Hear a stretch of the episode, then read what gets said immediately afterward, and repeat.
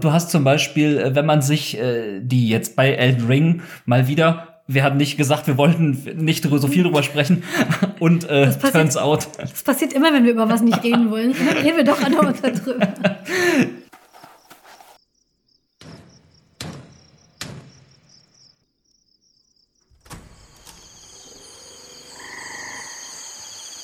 Willkommen im Tropenhaus. Wir lesen Bücher, schauen Filme, spielen Spiele und reden über alles, was uns daran auffällt.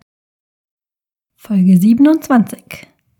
Das enttäuschende Lösungsbuch. Herzlich willkommen im Tropenhaus. Schön, dass ihr wieder eingeschaltet habt.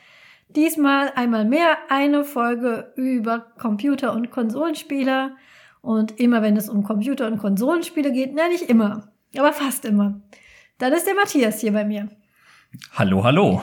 Und das Besondere ist, der Matthias ist nicht nur hier im Tropenhaus, der sitzt tatsächlich im selben Raum wie ich. Und im Jahre 2022 ist das etwas, was erwähnenswert ist. Warum er hier sitzt, das kann ich ja gleich nochmal erzählen. Aber erstmal hier ist ja noch jemand, leider nicht mit uns in einem Raum, aber immerhin im Tropenhaus. Und das ist der Paul. Hallo. Nach langer Tropenhauspause ist der Paul auch mal wieder bei uns. Das freut mich sehr. Ja, wir sind hier zusammengekommen, um über Spiele zu sprechen und zwar insbesondere über Schwierigkeit von Spielen. Und der Anlass ist das, weswegen der Matthias auch hier direkt neben mir sitzt. Nämlich, Matthias ist hierher gekommen, weil er mir eine 10 Gigabyte Datei gebracht hat. Man müsste jetzt ausrechnen, wie die Datenübertragung dann war, wenn er, er hat etwa eine Dreiviertelstunde gebraucht mit ÖPNV, 10 Gigabyte.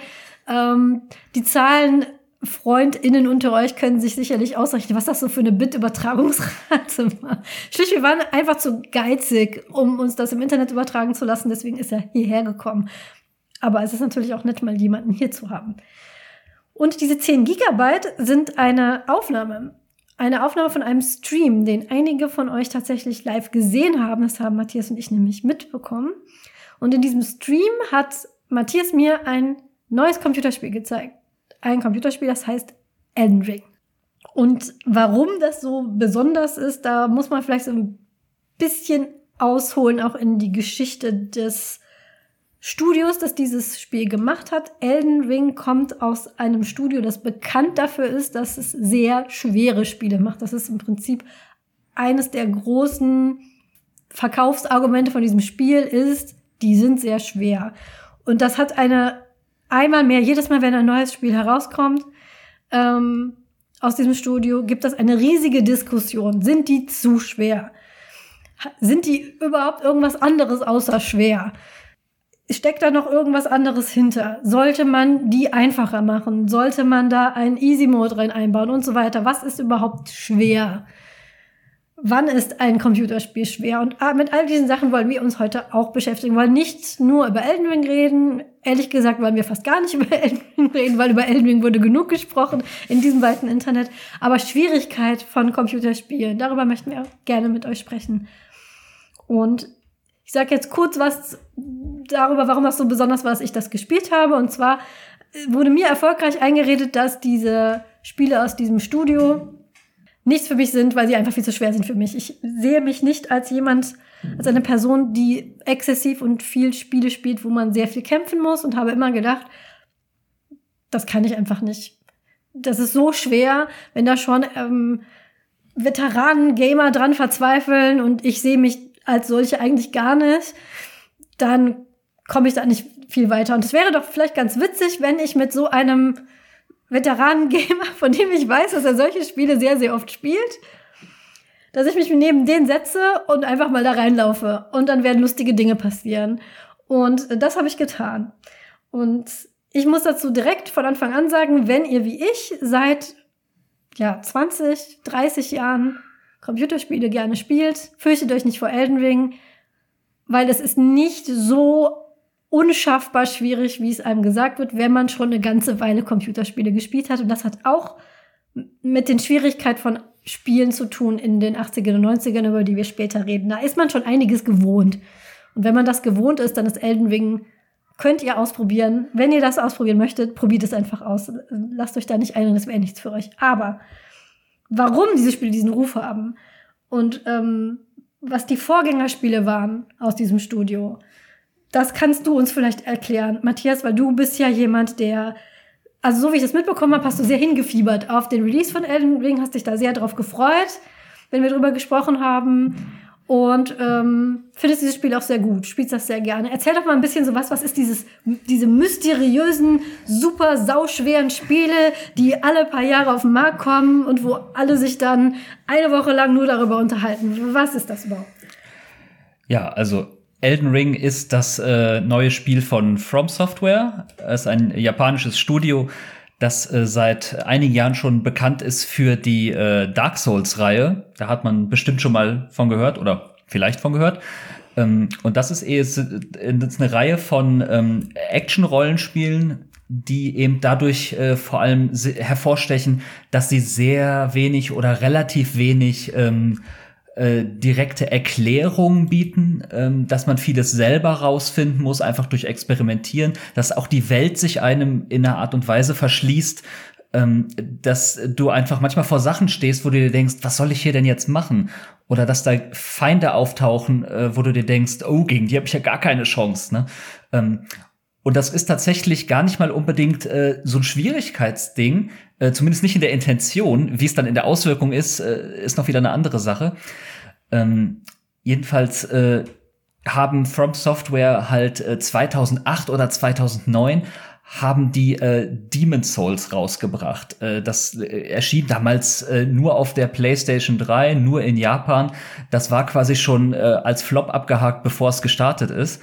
Und dann hat sich das langsam, aber sicher über so Mundpropaganda im Prinzip äh, verbreitet bis über äh, die großen Teiche und war dann plötzlich so ein weltweiter Kulthit. Genau, und daraus erwuchsen dann eben noch äh, sechs weitere Titel mittlerweile, die also äh, alle irgendwie so in diese Kerbe schlagen. Ähm, und Elden Ring war jetzt halt das Neueste, genau. Äh, ich habe mich da durchaus drauf gefreut. Ähm, ich habe die Spiele immer gerne gespielt. Ähm, tatsächlich gar nicht mal nur äh, wegen der äh, wegen der versprochenen Schwierigkeit. Das ist halt auch äh, so, so ein Ding, ähm, weil äh, der ähm, der Creative Director Hidetaka Miyazaki, der wurde oft schon interviewt zu seinen Spielen und er hat ganz oft halt gesagt, äh, ja, das tut mir leid, ich entschuldige mich auch, wenn Leute das irgendwie gemeint finden, aber äh, ich möchte irgendwie unvergessliche Erfahrungen schaffen und äh, da soll man auch irgendwie so richtig eintauchen, ne? Und äh, wenn das dann so quasi ein Begleiteffekt äh, ist, äh, ähm, er hatte mal, mal diese schöne Geschichte erzählt, äh, dass er als, als Kind irgendwie so englischsprachige Fantasy-Literatur hatte und konnte aber kein Englisch und musste sich das irgendwie aus Illustrationen äh, mit dem Kontext irgendwie erschließen. Das ist so diese, diese weit verbreitete Story, ähm, ähm, Genau, dass, äh, dass er das dann im Prinzip replizieren wollte, äh, indem er seine Spiele auch so designt, äh, dass die im Grunde eine Art äh, Rätsel sind ne, in ihrer Gesamtheit. Und äh, um diese Erkundung natürlich auch ein bisschen irgendwie spannend zu machen oder dass, dass, dass es da auch so ein bisschen, äh, ja, dass da auch so ein bisschen was auf, auf, dem, auf dem Tisch liegt, ähm, dass man nicht einfach irgendwie durchrennt, äh, weil es sind halt keine reinen Rätselspiele. Also es gibt natürlich schon gewisse Rätsel über die Welt, die man löst, die auch oft mit der Story zu tun haben, äh, was man dann irgendwie noch nicht weiß unbedingt am Anfang.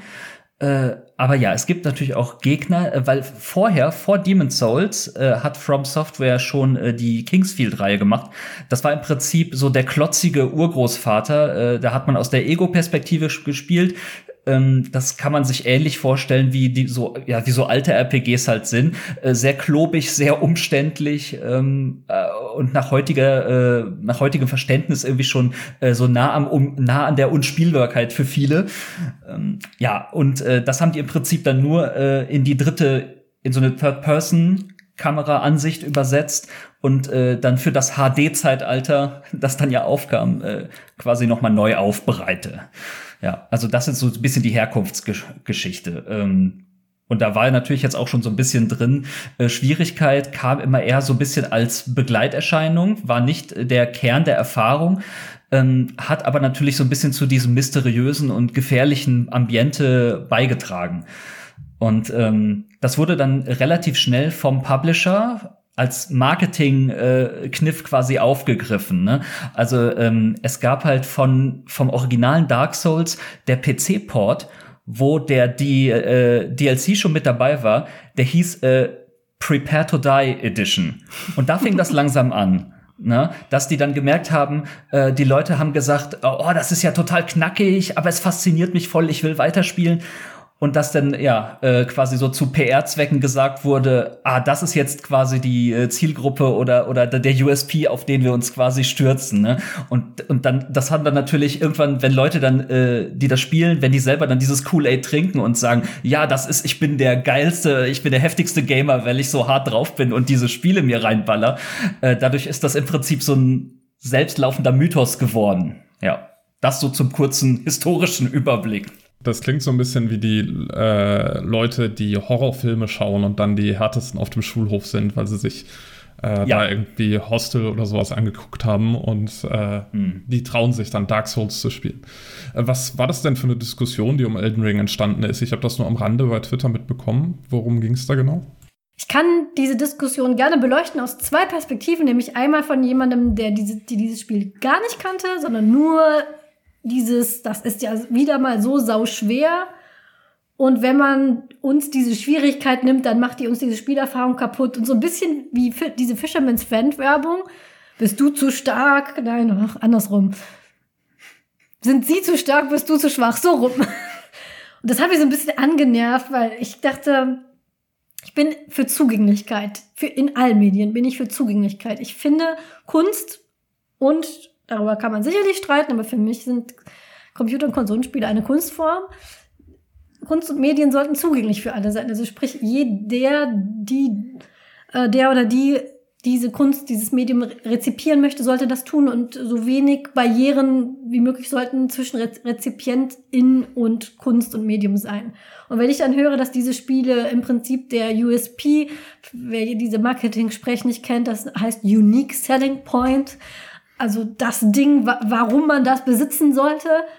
Nur die Schwierigkeit ist, habe ich gedacht, gut, das finde ich ein bisschen wenig, weil Schwierigkeit von Spielen, und darüber möchte ich eben auch sehr gerne mit euch heute reden, ist so eine individuelle Geschichte. Und warum, und dann habe ich mich gefragt, warum ist dieses Spiel denn schwierig? Und alles, was ich von diesen Souls Games, darüber werden die mehr oder weniger gefasst, diese Spiele mit diesem Ruf, wenn man über die geredet hat, hieß es immer nur, die Gegner sind so schwer. Und dann meinte ich eben, gut, wenn das ein, also alles, was ich über dieses Spiel gehört habe, ist was das weniger, was ich von der Story gesehen habe. Und der Welt fasziniert mich total, weil das wirklich sehr einzigartig und, und mysteriös ist. Und ich würde so gern losrennen und die erkunden. Aber wenn dann an jeder Ecke so ein Gegner steht, an dem ich einfach nicht vorbeikomme, weil mir die, die Skills fehlen, weil ich sehe mich nicht als Kampfspielerin so sehe ich mich nicht. Und mir das nur verschlossen bleibt, weil ich halt nicht gut kämpfen kann auf der Konsole, dann weiß ich nicht, was soll der Hype. Also, aber dann, da muss ich sagen, hat äh, ein, ähm, ein Spielerezensent, ein Spielejournalist auf Twitter, Rainer Siegel heißt er, der war sehr dahinter, immer wieder über dieses Spiel zu schreiben und zu beschreiben und versucht, ohne zu spoilen, zu beschreiben, was sehr schwer ist, Nein, das sind nicht nur die Kämpfe. Und wenn wir als Souls-Fans davon reden, dass dieses Spiel einzigartig ist, meinen wir nicht, ihr müsst da nur stumpf die ganze Zeit kämpfen. Das ist mehr. Aber ich kann euch das nicht beschreiben. Ihr müsst das selber spielen. Deswegen bitte kann ich euch nur ermutigen, hört doch nicht auf die ganzen Leute, die sagen, ja, das, also da musst du leider zu der Elite-Gamer gehören und wenn du das nicht kannst, dann tut mir das leid, dann bleiben wir in unserem kleinen Club und gucken uns das an. Aber wenn wir euch jetzt diese Tür aufstoßen würden, dann würde der Reiz des Spiels verloren gehen. Das ist Quatsch. Bitte, bitte, schaut's euch doch mal an, versucht es. Ich kann euch bestätigen, es ist nicht so schwer, wie alle sagen. Und da ich eigentlich ähm, Rainer Siegels Spielempfehlungen, wenn ich denen folge, da bin ich noch nie enttäuscht worden, kann ich also sehr empfehlen, diesen Menschen zu folgen, die Spielrezensionen von ihm zu lesen.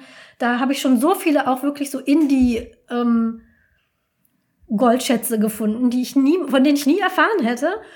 Und die sind nicht alle nur so super schwierige A-Level, ganz im Gegenteil, sondern er, er, guckt wirklich auch abseits, was abseits passiert und ist sehr kritisch was die großen Studios angeht, dachte ich, gut, wenn der Rainer das sagt. Und nein, nicht nur wenn der Rainer das sagt, Matthias hat dasselbe gesagt. Und Matthias, anders als Rainer, kennt halt mich auch noch Der weiß, was ich so grob spiele, der weiß so ungefähr mein Kompetenzlevel und der hat gesagt, du kannst das. Glaub mir einfach, wenn ich dir sage, du schaffst so einen Souls-Boss. Du magst da nicht dran glauben, aber ich glaube an dich. Anime-Musik hier einspielen. Und da dachte ich, okay, wenn mir jetzt zwei Leute, von denen ich sehr traue, dass die mein, nicht nur mein Spielgeschmack kennen, sondern auch ungefähr einschätzen können, wie ich, was ich so kann. Und noch einmal, ich würde mich niemals als so ein Hardcore-Gamer bezeichnen. Ähm, dann versuche ich es mal, weil, okay, ich flex jetzt hier nicht mit meinen tollen Spielskills, aber ich spiele halt auch nicht seit gestern. Ich spiele jetzt nicht rund um die Uhr und sonst was, aber ich spiele halt schon seit den 90ern Computerspiele und für irgendwas muss das ja mal gut gewesen sein. Und dann ähm, dann habe ich mich an dieses Spiel drangesetzt und muss jetzt sagen, dass ich meine Meinung wirklich ein bisschen relativieren muss. Weil ich wirklich sagen muss, es stimmt. Also, das ist nicht nur die, äh, die, die, die Zugänglichkeit. Dieses Spiel ist zugänglicher, als es vermarktet wird. Ich würde immer noch behaupten, ein ähm, Modus, wo du zum Beispiel sagen kannst, okay, ich habe diesen Gegner jetzt fünfmal angegriffen, ich habe jetzt keine Lust mehr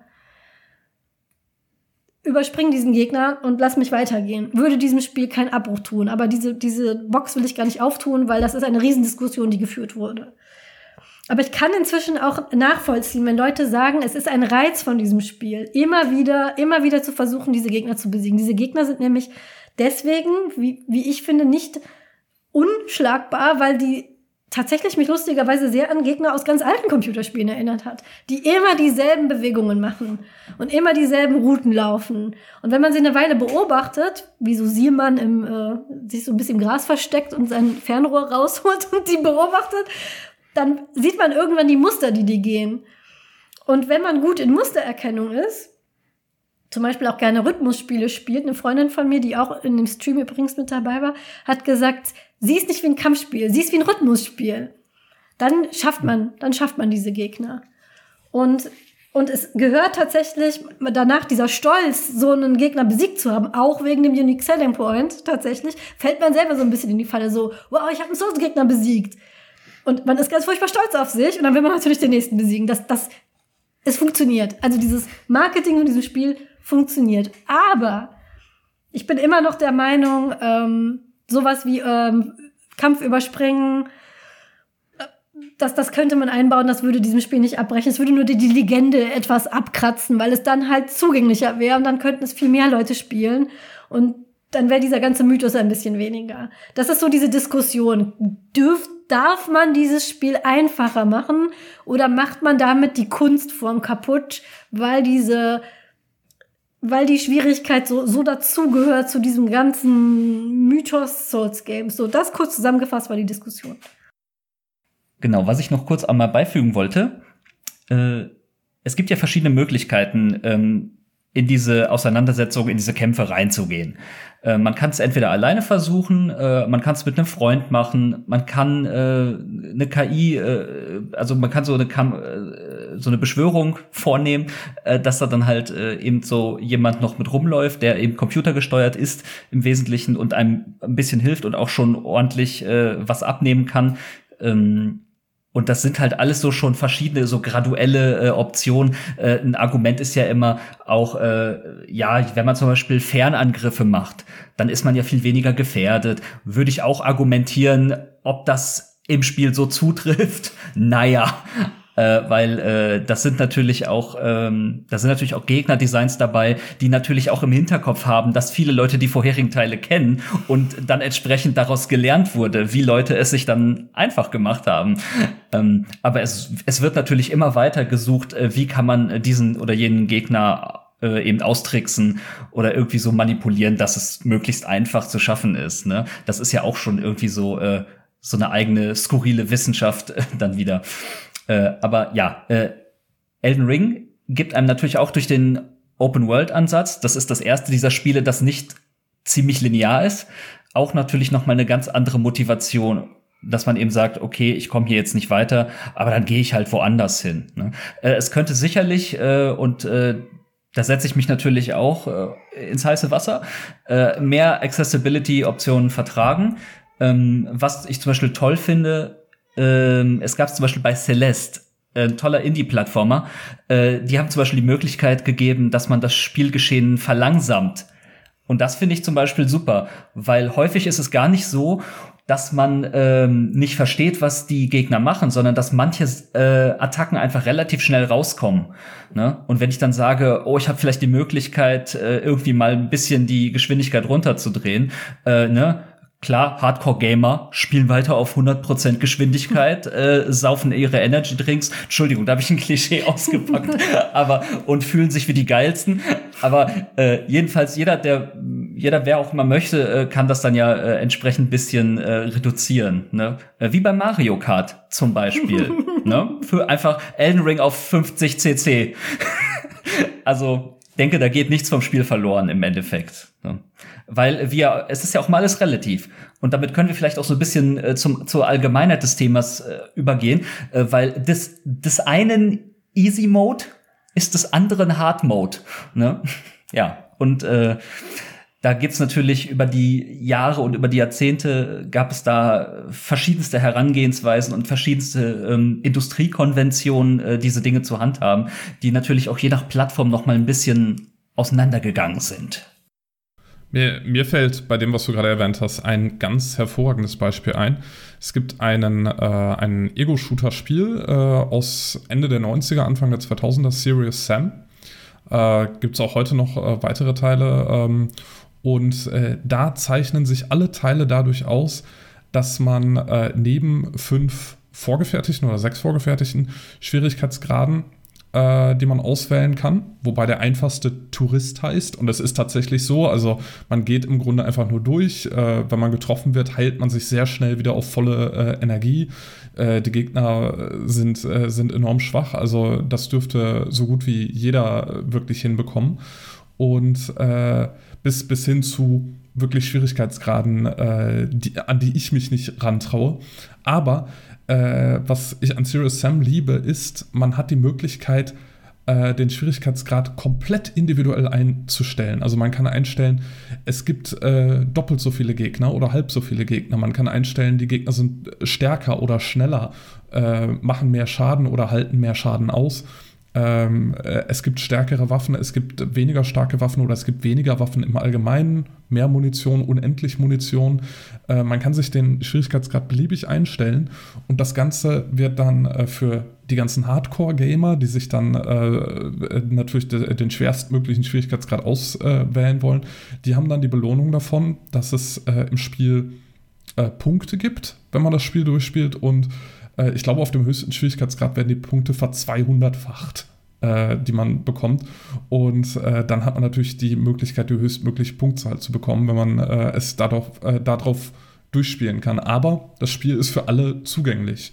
Äh, und äh, jeder oder jede kann es von Anfang bis Ende durchspielen. Das mag ich an Serious Sam sehr gerne und an ähnlichen Spielen, die auch sowas bieten. Da musste ich gerade dran denken, wo du das erwähnt hattest. Hm. Ja, so, so ein komplett modifizierbarer Schwierigkeitsgrad, das ist ja auch äh, etwas, was in den letzten Jahren auch sehr äh, viel weiter in den Mainstream gerückt ist. Ne? Also äh, ich habe äh, früher ja gab es ja einfach immer nur so easy, normal, hard. Kein Mensch weiß, was das bedeutet, weil du kannst das immer nur relativ zu deinem eigenen äh, Skill quasi einschätzen, ne? Aber du hattest dann selten irgendwie Beschreibungen dran, ne? Oder, oder irgendwie so genauere Definitionen, was passiert da jetzt, was machen die Gegner? Hm, und das ist jetzt halt mit diesen äh, äh, häufig auch stufenlosen Reglern, äh, die du dann hast in diesen großen Menüs und äh, kannst richtig viel aussuchen. Ähm, das finde ich eine sehr angenehme Entwicklung, weil äh, es gibt natürlich Spiele, die aufgrund ihrer keine Ahnung, ihrer Art oder ihrer Präsentation, weil die einfach vielleicht von außen sehr attraktiv wirken, gut geeignet sind, um Leute für das Medium zu begeistern. Aber wenn das dann gleichzeitig auch die Spiele sind, die einfach knackehart sind, ne, wo ich, wo ich dann auch sage, ja, da kann, kann man sicherlich die Leute irgendwie ins kalte Wasser werfen. Nett ist es nicht. ähm, und äh, ich finde, es muss nicht immer direkt irgendwie die, die große Mauer sein, vor die man da läuft. Ähm, weil ansonsten ist man vielleicht irgendwie abgeschreckt und sagt, äh, nee, das ist doch nichts für mich. Ähm, weil ich kenne auch Leute, die ähm, haben relativ spät angefangen und äh, für die war das halt total ein Segen, dass es halt auch ähm, A, nicht mehr so schwierig ist wie früher.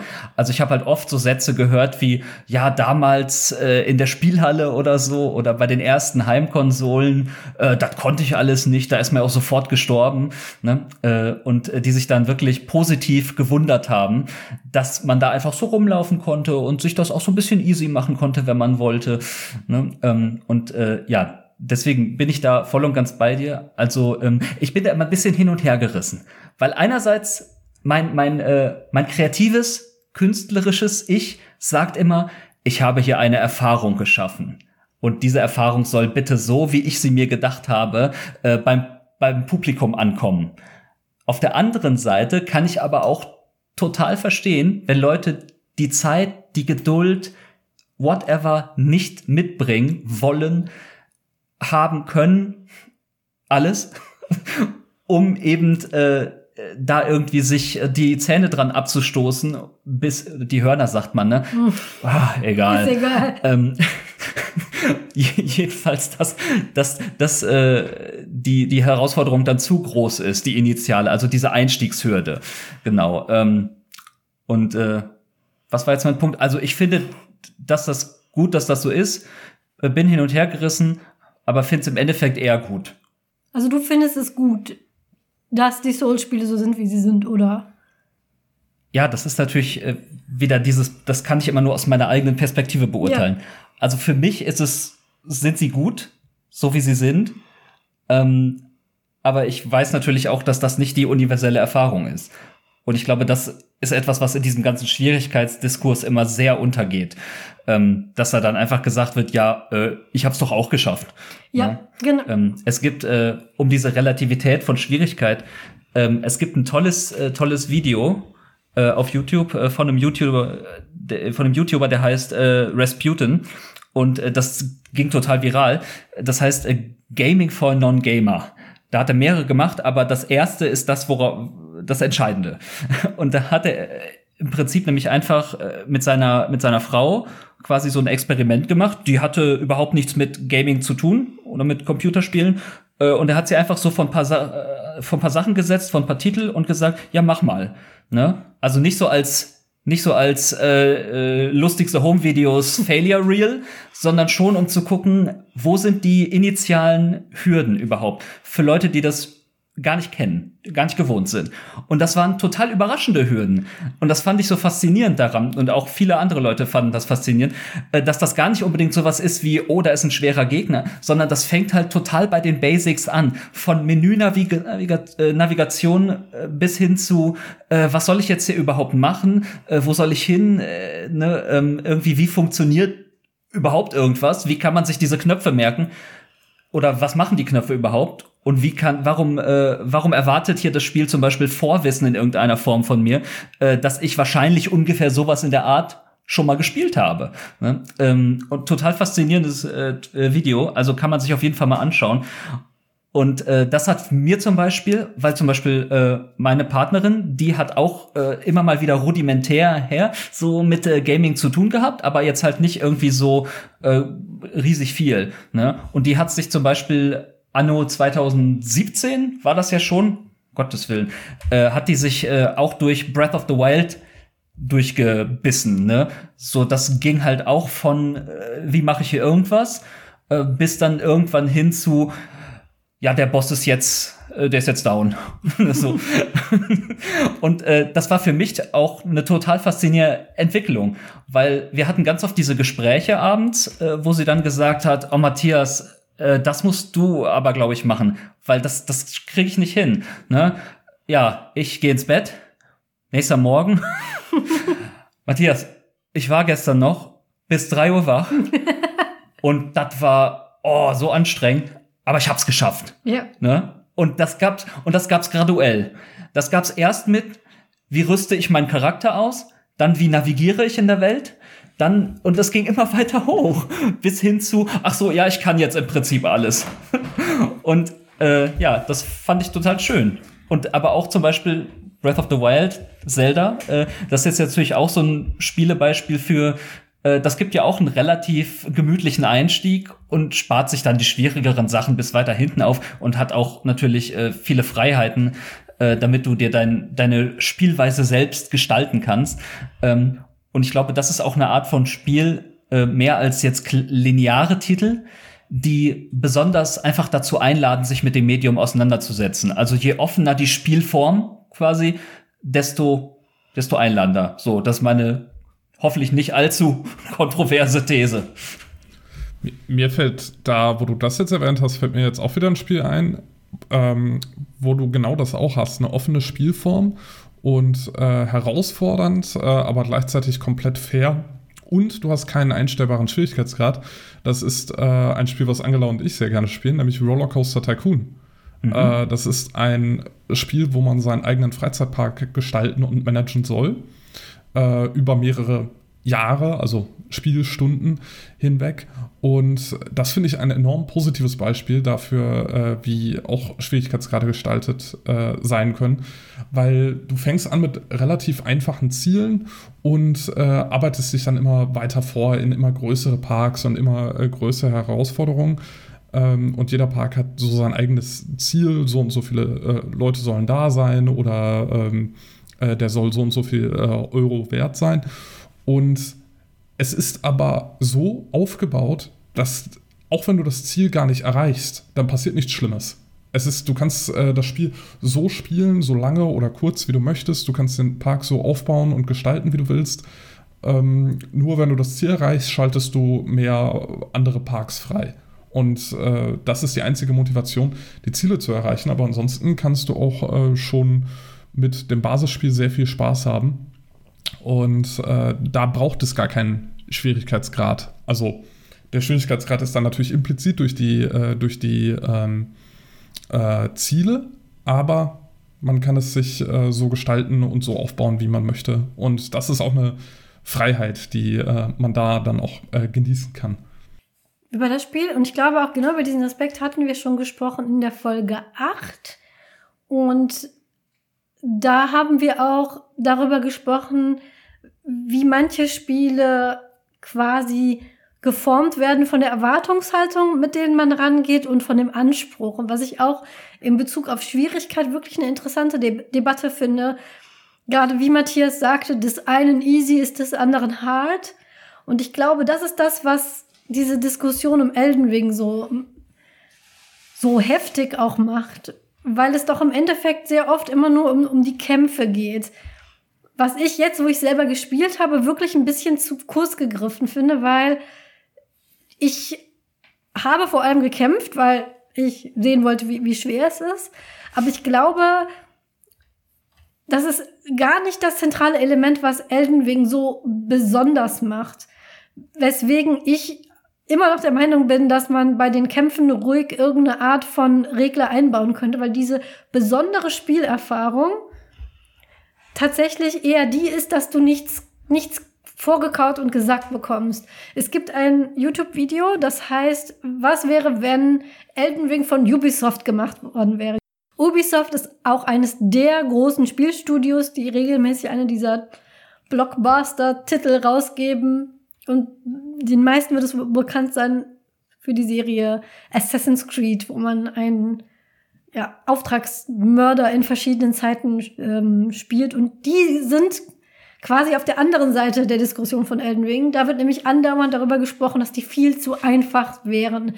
Man müsste quasi nur immer den A-Knopf drücken und sonst passiert da eigentlich gar nichts. Und man müsste sich gar nicht beweisen. Das würde sich mehr oder weniger von selber spielen und überall ploppen so Erklärungsdinge auf und mach doch mal dies und mach doch mal das und spring doch mal da und dann guck doch mal hier. Und das wird oft diskutiert, dass das zu, zu viel ist. Und ich, ich glaube, das ist auch so eine Sache, da würde man sich, da würden dann Leute, die wirklich gerne herausfordernd spielen, sich eher wünschen, dass man das ein bisschen runterregeln könnte. So, dass, dass man das alles ein bisschen abschalten könnte, dass man es vielleicht ein bisschen schwieriger machen könnte. Und ähm, bei dieser ganzen Debatte um schwierig, was ist schwierig, was ist einfach, tatsächlich würde ich viel lieber äh, weg von diesen Bossen in Elden Ring, sondern hin zu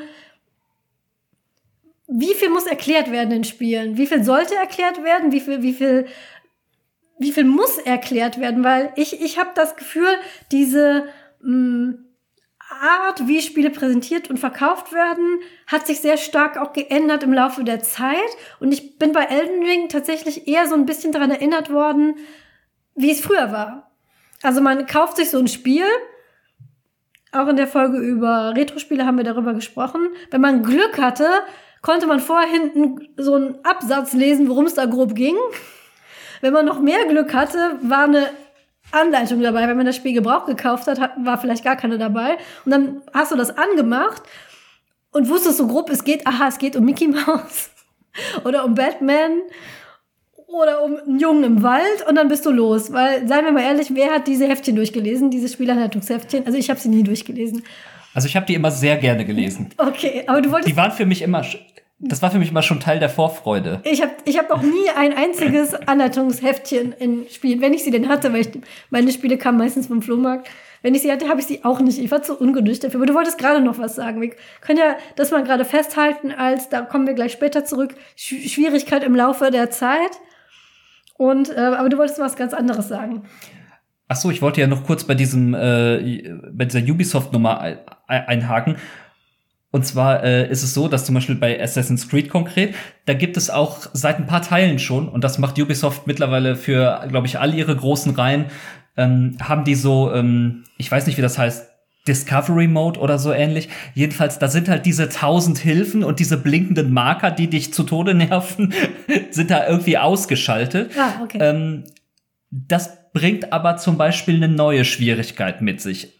Denn diese Welten, sind ganz offensichtlich dafür designt, dass man mit diesen ganzen Hilfen durchrennt. Du hast halt sehr viel generische Fläche, die einfach gleich aussieht. Ne? Und du hast zum Beispiel, äh, wenn man sich äh, die jetzt bei Elden Ring mal wieder, wir hatten nicht gesagt, wir wollten nicht so viel drüber sprechen und äh, passiert, turns out. Das passiert immer, wenn wir über was nicht reden wollen. reden wir doch andauernd darüber. Jedenfalls, diese Welt besteht im Prinzip nur aus, aus so Landmarks, die dir wirklich ins Auge fallen, wo du sofort siehst, ah, hier ist wieder was, ne? Und wenn du das Prinzip in so eine Ubisoft Welt überträgst, die ja sehr realistisch, also sehr realistisch, äh, sehr so ein bisschen geerdet designt sind, äh, wo du halt dir denkst so, ja, wenn ich im Real Life einfach ohne irgend Orientierung irgendwo stehe, mitten in der Pampa ja, weiß ich halt auch nicht, wohin muss. Weil da ist dann kein großer äh, Turm oder so. Oder da äh, kein großes Monster. Oder was weiß ich, ne? Äh, und das ist halt das Problem. Das ist so, eine, so, so ein Pflaster, das die da im Prinzip im Nachhinein drauf gemacht haben. Aber wo man eigentlich schnell merkt, das funktioniert nur äh, eingeschränkt. Dass es im Prinzip das Problem nicht ist, dass da so viele blinkende Hinweise sind, sondern dass die, die Spielewelt so designt ist, Genau. Und, ja. und das ist ja das, was Elden Ring versucht anders zu machen. Und ich muss sagen, das, es hat mich so ein bisschen zurückgeworfen in diese Zeit ganz früher, wo man nichts wusste, wenn man wie ich war, diese Spielanleitung nicht gelesen hat und sich dann zurechtfinden musste und sehr hart bestraft wurde, wenn man was falsch gemacht hat, was schlicht und ergreifend mit den damaligen limitierten Mechaniken der Spiele zu tun hatte. Ähm, man ich, muss dazu ja? fairerweise sagen, die Spielanleitung haben einem nicht immer geholfen. Okay. Denn gelegentlich wurde da auch einfach mal Quatsch gedruckt, wo vor Redaktionsschluss keiner mehr gemerkt hat, dass das nicht alles so stimmt. Ne? Oder auch Lösungsbücher, oh, ja. die man ja auch noch separat dazu kaufen konnte zum günstigen Preis von 24,99. Äh, die waren auch oft so, gerade die von Nintendo, weiß ich noch, die haben immer vorm letzten Boss aufgehört, um die Spannung zu erhalten. ich habe mal eins gekauft als Kind oder mir sogar zu Weihnachten oder zum Geburtstag gewünscht, weil ich Schwierigkeiten mit dem letzten Gegner hatte. Ja, und dann blätter ich auf diese Seite und dann steht da, ja, jetzt kommt hier noch ein mysteriöser Gegner, aber welcher verraten wir nicht? Viel Erfolg. und das war so, so deprimierend. Oder irgendwie äh, die Lösungsbücher von Square, äh, als die ihren Online-Service Play Online pushen wollten äh, da haben die dann äh, alle fünf, alle drei Seiten haben die geschrieben, die Lösung findest du im Internet. Registrier dich bei unserem Service. Das war aber andere Geschichte, aber auch blöd. Ähm, jedenfalls diese ähm, diese Anleitungsgeschichte. Äh, wo wollte ich denn damit jetzt hin? Dass die gar nicht so viel geholfen haben. Genau, dass die gar nicht so viel geholfen haben, genau. Und weil, weil häufig waren die auch sehr kurz oder haben nur so sehr rudimentär eben gecovert, äh, was, wie bewege ich mich. Ne? Und äh, dann war dann, war man danach irgendwie trotzdem noch sehr auf sich allein gestellt. Und die Informationsbeschaffung, genau, darauf wollte ich hinaus. Die Informationsbeschaffung war eine ganz andere. Da hast du irgendwie so, äh, ich bemühe mal dieses Bild von den Schulhofgerüchten, mhm. wo dann einer aus der Parallelklasse oder so, ne? Der kannte dann immer so den Trick, um irgendwie durch eine bestimmte Stelle zu kommen, die irgendwie als dann schwierig galt. Ähm, und da konntest du halt nicht großartig ins Internet gehen. Also ich bin jetzt natürlich in einem Alter, äh, wo man schon mal äh, ins Internet gehen konnte, aber äh, da gab's natürlich auch viel Schrott. Ne? Also viele äh, so Fake-Cheats, äh, wer kennt es nicht, wenn du 999 Mal an einer Stelle stirbst und dann viermal äh, irgendwie im Kreis tanzt und dann, ja, ne, etc. Dann schaltest du den Terminator frei in Super Mario World. Dann so. wird die ICQ-Blume lila. Genau. Genau. Mir fällt dazu auch ein, das passt zu dem, was du eben erzählt hast mit dem YouTuber, der äh, seine Freundin hat spielen lassen oder auch zu dem, was Angela sagte, wie viele Hints sollte man denn geben, sodass es nicht nervig ist, aber dass es äh, für alle Leute zugänglich ist. Da fällt mir auch ein, ich erinnere mich, äh, dass ich mal mit jemandem gespielt habe äh, oder jemandem ein Spiel gezeigt habe, was äh, äh, ein, ein Ego-Shooter war, jetzt nichts Besonderes, nicht besonders hart oder so, aber die Person kannte Ego-Shooter nicht oder kannte so Shooter-Spiele im Allgemeinen nicht. Und ähm, mit der Maus die Kamera bewegen und sich dann mit WASD fortbewegen, äh, was für viele Spiele heute einfach komplett normal ist und was viele Spiele heutzutage auch gar nicht mehr erklären, weil es einfach so ja, normal ist für, für alle Leute, die solche Art von Spielen schon mal gespielt haben. Das war für die Person einfach unmöglich. Also die ist daran gescheitert, durch die erste Tür zu gehen, weil sie es einfach nicht äh, äh, hinbekommen hat, die Kamera in die Position zu lenken, sondern immer nur an die Decke oder auf den Boden geschaut hat und äh, dann nicht wusste, woran das liegt. Und das kann man natürlich unglaublich schwierig vermitteln und erklären in einem Spiel, wie funktioniert das jetzt und äh, ich saß da jetzt daneben. Also wenn äh, die Person alleine gewesen wäre, die hätte das Spiel halt nach zwei Minuten ausgemacht und wahrscheinlich zurückgegeben. Und äh, da frage ich mich auch, das muss, ich weiß nicht, wie ich das in der Kindheit geschafft habe, aber das muss natürlich äh, unglaublich schwierig sein heute als, je, äh, als eine Person, die nicht mit Gaming groß geworden ist und vielleicht auch äh, nicht als Kind Gaming gemacht hat, wo dann vielleicht noch so ein bisschen leichtere Spiele wie äh, vielleicht so, so ein 3D Super Mario oder sowas äh, da sind, wo man dann solche Kamerasteuerungen auch schon mal erklärt bekommt im Spiel. Für die muss das natürlich sehr, sehr schwierig sein, äh, in solche Spiele reinzugehen. Und da braucht man gar nicht von Elden Ring anfangen, sondern das äh, betrifft dann fast jedes Spiel, was ich mir vorstellen kann. Dazu kann ich direkt zwei Sachen sagen. Einmal, ich habe selber Kinder und ich habe auch ein älteres Kind, was schon eine Weile auch Konsolenspiele spielt, einfach weil hier bei uns stehen Spielkonsolen rum. Und das hat ein großes Interesse daran gehabt und irgendwann wollte es halt selber. Und ähm, kann das inzwischen auch schon recht gut. Die ist jetzt acht Jahre alt und die konnte vorhin, haben tatsächlich Paul und Matthias beide gegen dieses Kind Mario Kart 8 auf der, auf der Switch gespielt. Und inzwischen kommt sie da schon ziemlich gut klar, auch auf einem Level, wo ich schon weiß, dass Erwachsene, die keine Nintendo-Konsole haben, direkt gegen die nächste Mama gefahren sind. Da kommt so ein Schulkind, das ein paar Monate lang eine Switch hat, kommt gut damit klar. Aber auch da, also ich habe das ja miterlebt. Vom allerersten Mal Controller halten und versuchen, da was zu machen. Und auch diese Hürden, die sind einem so gar nicht klar, wenn man nach jahrzehntelang Spielen das erste Mal jemandem zuguckt, der oder die das lernt. Was zum Beispiel für Kinder eine totale Herausforderung ist, Jump and Runs. Die, das Rennspiel hat sie relativ schnell begriffen. Auch weil Nintendo, das muss ich wirklich sehr loben, ist natürlich auch, weil die Geld damit machen, weil die wollen ja, dass man das ins Wohnzimmer stellt, mit der ganzen Familie da, äh, spielt. Und die müssen ihr Zeug zugänglich machen, weil die ihre Kundschaft binden wollen. Und zwar direkt von Anfang an. Mit kleinen, knuddeligen Figuren und Spielen, die zugänglich sind. Ganz klar, die wollen damit Kohle machen. Trotzdem kann ich das positiv finden. Die, die Spiele sind sehr zugänglich. Mario Kart, Mario Kart ist ein Rennspiel wo du verschiedene Figuren hast auf verschiedenen Vehikeln und du kannst es relativ äh, viele Regler da, da dran drehen. Äh, je fortgeschrittener Mario Kart war, also die, das ganz alte Mario Kart, äh, konntest du auch noch nie so viel machen. Da hast du irgendwie zehn Charaktere, die auswählen konntest, zehn ähm, Fahrzeuge, das war's. Ähm, ich glaube, das allererste Mario Kart, was ich gespielt habe, da konntest du nicht mal das Fahrzeug aussuchen. So, der Pilz hatte das, Mario hatte das, fertig ist die Kiste. Inzwischen ist es aber zum Beispiel so, du kannst ähm, angefangen damit aussuchen, wie schnell die Fahrzeuge sind. 50 cc hat mir gerade schon mal erwähnt. Ich habe keine Ahnung, was es technisch bedeutet. Das heißt einfach, das Fahrzeug ist nicht ganz so schnell. Geht 50, 150, 200 irgendwie so die Abstufung. Und 200 cc, das ist schon knackig. Da ist dein Fahrzeug so schnell. Wenn du da nicht weißt, was du tust, kommst du gar nicht so wirklich vom, vom Start runter. Und ähm, je weiter fortgeschritten diese Mario Kart Spiele waren, angefangen vom ich weiß nicht, ob es für NES gab es das, glaube ich, noch nicht. Super Nintendo ist das erste, was ich kenne. Und danach gab es für jede folgende Konsole, auch für viele Handhelds, gab es ein eigenes Mario Kart-Spiel. Und diese Funktionen wurden immer ausgetüftelter. In dem Mario Kart-Spiel für die Switch gibt es richtiggehende Hilfsmittel, die man einschalten kann. Zum Beispiel, dass man nicht gegen die Wand fährt. Und das Hilfsmittel ist für Kinder wirklich super. Die können dann, während sie ihre Runden fahren, das ist halt ein Rennspiel, man fährt immer im Kreis, oder im, im Ei oder in der, in der Schlaufe, aber mehr oder weniger im Kreis. Aber die Kinder haben die Chance, diese Steuerung zu lernen. Also wo geht's links, wo geht's rechts, wo beschleunige ich, wo bremse ich.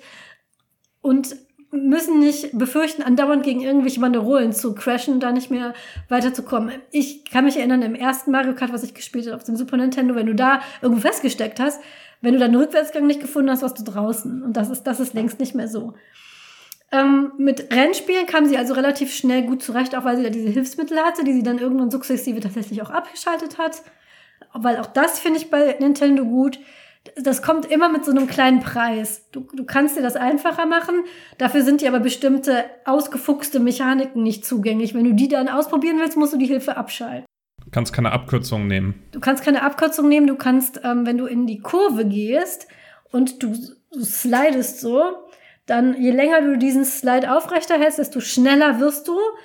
Und wenn du aber eine Hilfe angeschaltet hast, erreichst du die, die, die höchste Stufe von diesem, von dieser Trickbeschleunigung erreichst du nie, so.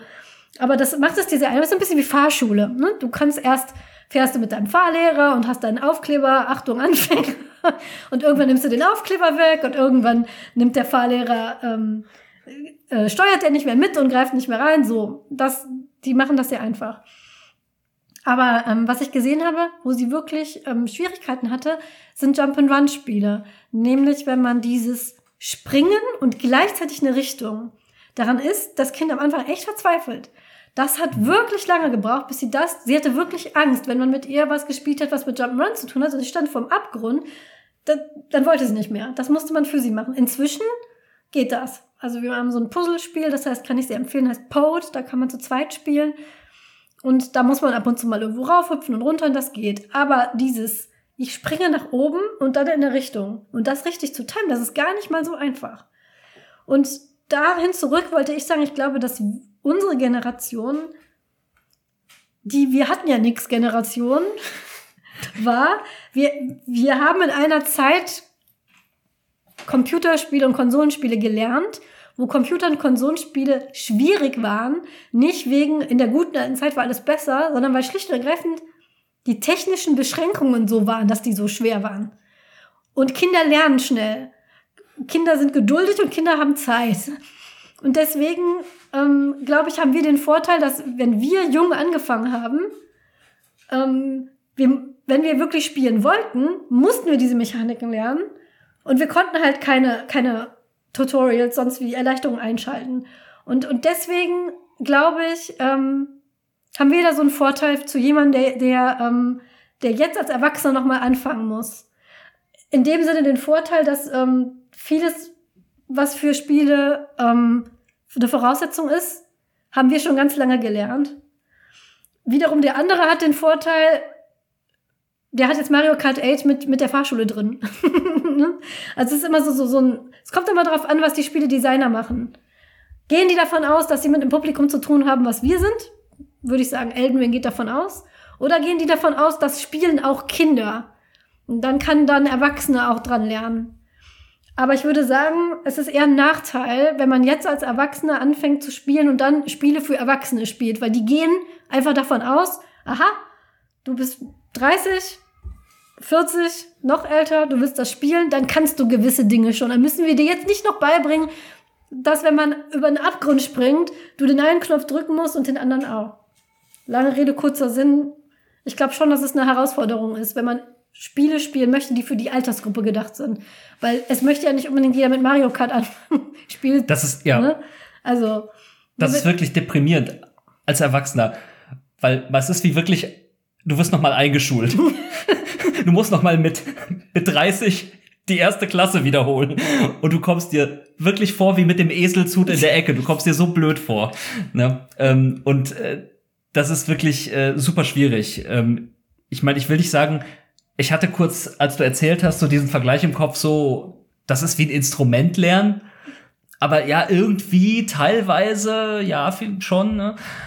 Ähm, aber ja, für äh, Erwachsene, die einsteigen, und das ist ja auch so, du nimmst ja dieses Transferwissen für bestimmte Genres mit, ja. aber nicht für alle.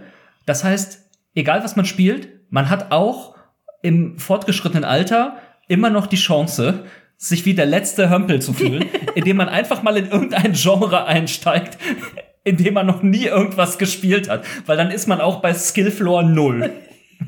Was mir gerade noch einfiel, wo du das sagtest, Angela, mit den äh, Spielen äh, für, für die frühen Konsolen, Ende der 80er, Anfang der 90er, da äh, habe ich auch einige Sachen kennengelernt, die einfach sehr, sehr kurz sind aber dann natürlich äh, 80 Mark gekostet haben oder so. Und dann äh, sollte das natürlich auch seine vier, fünf, sechs Wochen halten. Und dann musste man natürlich, wenn man irgendwie nur vier Level im Spiel hatte, musste man die dann knackig schwer gestalten, damit, äh, da, äh, damit das eben nicht äh, ratzfatz durchgespielt ist. Und heute sind äh, die meisten Spiele natürlich viel, viel umfangreicher. Also wenn man sich äh, so gigantische Spielwelten anschaut, das wäre früher überhaupt nicht technisch umsetzbar gewesen, so umfangreiche Spiele zu gestalten. Also einige sind gigantisch umfangreich, muss ich mal sagen. So, so Pokémon zum Beispiel ist sehr äh, umfangreich schon gewesen in den 90ern. Aber viele der Spiele waren einfach relativ kurz.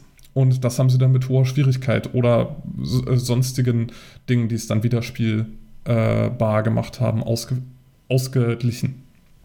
Das und äh, da kann ich empfehlen, die Doku auf Netflix, die nennt sich Highscore. Kann ich da sehr empfehlen. Wenn ihr mal so ein bisschen in Videospielgeschichte eintauchen wollt, das hatte schlicht und auch, also in meiner ganz frühen Kindheit auch damit zu tun, dass die ersten Konsolenspiele tatsächlich direkt von äh, Arcade-Spiele kamen. Also wirklich einfach nur, die haben mehr oder weniger, sind sie zu so, eine, zu so einem Arcade-Ding genommen, haben da und haben das geportet, so nennt man das eben. Die haben diese Arcade-Spiele nach Hause gebracht ins Wohnzimmer und damit auch die Arcade-Mechanik. Sprich, Arkaden wollen nicht, dass du lange spielst. Arkaden sind Orte, wo du hingehst, eine Münze in ein Apparat schmeißt und A, sollst du bitte ähm, so gehuckt werden, dass du das möglichst immer und immer wieder machen möchtest. Ich glaube, Elden Ring wäre ein echt gutes Arcade-Spiel, fällt mir dabei Und es, äh, es darf nicht zu kurz sein, es darf nicht zu lang sein.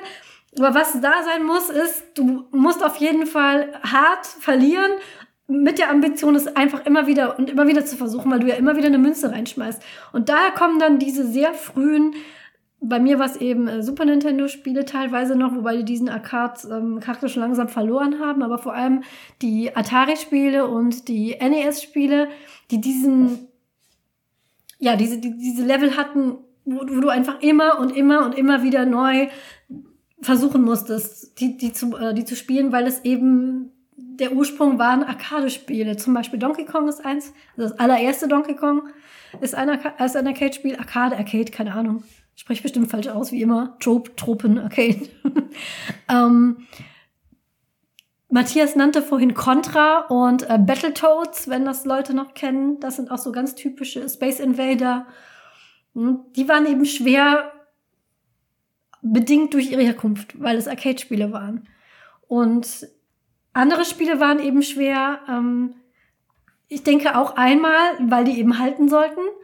Und äh, einmal eben auch, weil es sowas wie ähm, Speichermedien nicht gab. Also es gab ähm, zum Beispiel für die ersten Handhelds hier so Gameboy, die konnten, die konnten ähm, nicht so viel Speicher aufnehmen. Deswegen gab es nur sehr begrenzte ähm, Arten zu speichern, wenn überhaupt Ich bin mir 100% sicher, dass ich diese Anekdote hier in diesem Truppenhaus schon erzählt habe, aber sie passt gerade so schön.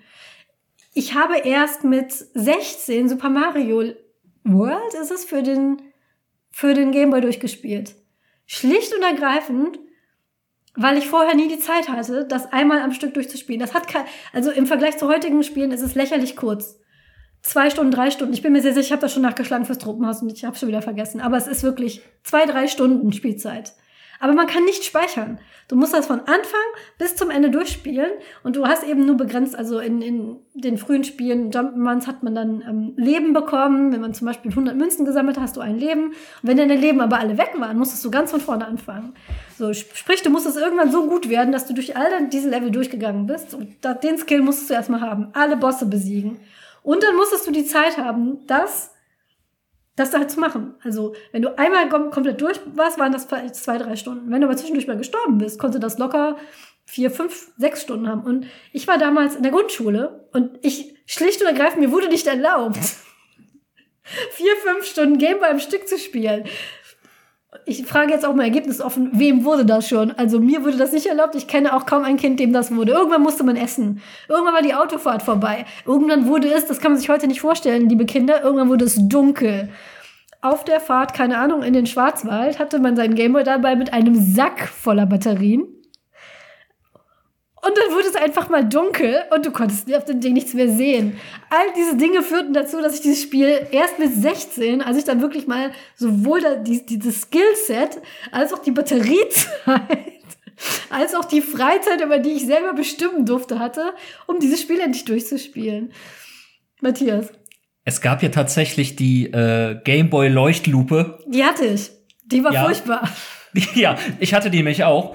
Und die war nicht super hilfreich im Dunkeln. ich, hab, ich hoffe, ich finde das. Dann verlinke ich es hier unter dem Podcast.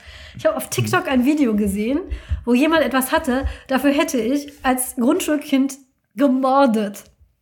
Und zwar ein, so ein Ding, was du an, ein Set von Dingern, die du an deinen Gameboy dran klicken konntest. Zwar war da diese Lupe dabei, die, die kannte ich schon, mit dem fusseligen Licht. Aber auch ein extra Batteriepack und noch so ein Halter und, und, und ich glaube sogar ein Lautsprecher. Also so, und auch noch in Pink. Also für das Ding hätte ich, hätte ich gemordet. Ich hatte nur so, so eine Anklipplupe mit einem sehr, sehr funzeligen Licht und es, es war nicht gut für meine Augen, es war nicht gut für meinen Rücken. Es, also ich, ich hatte auch so eine, so eine Umhangtasche, wo ich die, die Gameboy-Spiele drin hatte und Batterien ich weiß nicht, wie viel Kilo das alles gewogen hat. Aber das so heute, ähm, wenn ich meine Tochter zum Essen rufe, dann sage ich, mach Pause, weil bei, in der Switch musst du nicht mal, ähm, du musst nicht mal irgendwas wirklich tun. Du kannst einfach pausieren. Dann gehst du essen, dann kommst du wieder und kannst einfach weiterspielen. Oder du machst, du kannst halt jederzeit speichern. Es gibt immer noch Spiele, wo du es nicht jederzeit machen kannst, weil die halt auch schwierig sein sollen. Roguelikes zum Beispiel, da, da wäre ja der ganze Punkt an Roguelikes verloren. Roguelikes sind im Prinzip, du rennst durch eine Art Dungeon oder ein Schloss oder ein Raumschiff und musst so weit kommen, wie du nur kannst. Und der ganze Sinn an diesem Spiel wäre vertan, wenn du zwischendurch speichern könntest. Aber auch bei einem Roguelike kannst du theoretisch einfach Pause machen, was essen und dann weitermachen. Und das ging halt früher nicht. Und dadurch waren diese Spiele eben auch schwerer. Wo man aber nicht Pause machen kann, auch heute nicht, sind Multiplayer-Spiele. Das ist richtig. Also Spiele, die man im Internet mit anderen Leuten spielt. Und da fiel mir auch noch was ein äh, in der Vorbereitung zu dieser Folge, nämlich äh, sogenannte Matchmaking-Systeme. Das erkläre ich mal kurz. Äh, früher in TM war es so, dass man äh, Spiele gespielt hat, wie zum Beispiel Counter-Strike, ähm, die, die online gegen andere Leute gespielt äh, wurden. Und äh, da hat man dann geklickt, ich will mit äh, anderen Menschen zusammenspielen. Und dann hat man eine Liste mit 200, 500.000 Servern äh, gesehen und konnte sich dann einen Server aussuchen, konnte draufklicken und dann ist man diesem Server äh, beigetreten und konnte dann gegen die Leute auf diesem Server spielen. Wenn man jetzt äh, äh, Freunde hatte, die gerade zufällig auch online waren, konnte man sich natürlich verabreden und sagen, wir treffen uns da. Wenn man aber gerade alleine unterwegs war und einfach ein bisschen spielen wollte, dann war es ein reines Glücksspiel. Also man konnte da an äh, Leute äh, geraten, äh, die äh, gerade zum ersten Mal in ihrem Leben vor einem Computer sitzen. Oder man äh, hat gegen Leute äh, gespielt, die in den letzten zwei Jahren nur für den Toilettengang dieses Spiel beendet haben. Und man, man wusste dann halt wirklich überhaupt nicht, äh, woran man ist und man hat dann entweder äh, 10 zu 0 gewonnen oder 10 zu 0 verloren. Manchmal, manchmal hatte man dann Glück und hatte tatsächlich ein ausgeglichenes Spiel. Und das hat sich tatsächlich sehr verändert seitdem. Ähm, heute, ich spiele nicht so viel Multiplayer. Ich, das einzige Multiplayer, was ich noch hin und wieder spiele, ist äh, Rocket League. Das ist sozusagen ein äh, Autofußballspiel, wenn man so will. Und ähm, moderne Spieler haben alle ein sogenanntes Matchmaking-System. Das heißt, wenn man online spielt, äh, meldet man sich an und sagt, ich möchte jetzt gerne online spielen und zwar diesen Modus, zum Beispiel 3 gegen 3 und dann sucht das Spiel automatisch passende Gegner. Also äh, je, je, länger man das Spiel schon gespielt hat, desto besser kennt das Spiel ein und weiß, äh, ah, Paul äh, ist zum Beispiel so und so gut. Man bekommt dann irgendwie ein Ranking und es werden Spieler gesucht, die ungefähr das gleiche Ranking haben. Und wenn gerade viele Leute online sind, dann findet das Spiel relativ schnell Leute. Und wenn gerade nicht so viele Leute online sind, dann sucht das Spiel ein bisschen länger und äh, findet dann eben die Gegner, äh, die am besten zu einem passen. Und so, das hat dann zur Folge, dass man immer recht ausgeglichene Spiele hat und so die Hälfte der Spiele gewinnt und die Hälfte der Spiele verliert. Wenn man gerade mal mehr gewinnt als normal, dann, äh, weil man jetzt vielleicht eine Weile trainiert hat, dann äh, steigt man auf im Level und dann balanciert sich das alles wieder aus. Das ist auch so, ein, so eine Facette von Spielschwierigkeit, die sich wahnsinnig geändert hat, äh, so vor circa 10, 12, 15 Jahren. Ich weiß nicht genau, wann dieses Matchmaking angefangen hat, aber das kam dann irgendwann auf und das haben dann immer mehr Spiele übernommen. Und ich muss sagen, mir gefällt es so mittel. Es hat, äh, es hat einerseits den Vorteil, dass wenn ich so alleine spiele, macht es, äh, macht es mir viel mehr Spaß, weil es viel einfacher ist, ähm, äh, gleich starke Gegner zu finden.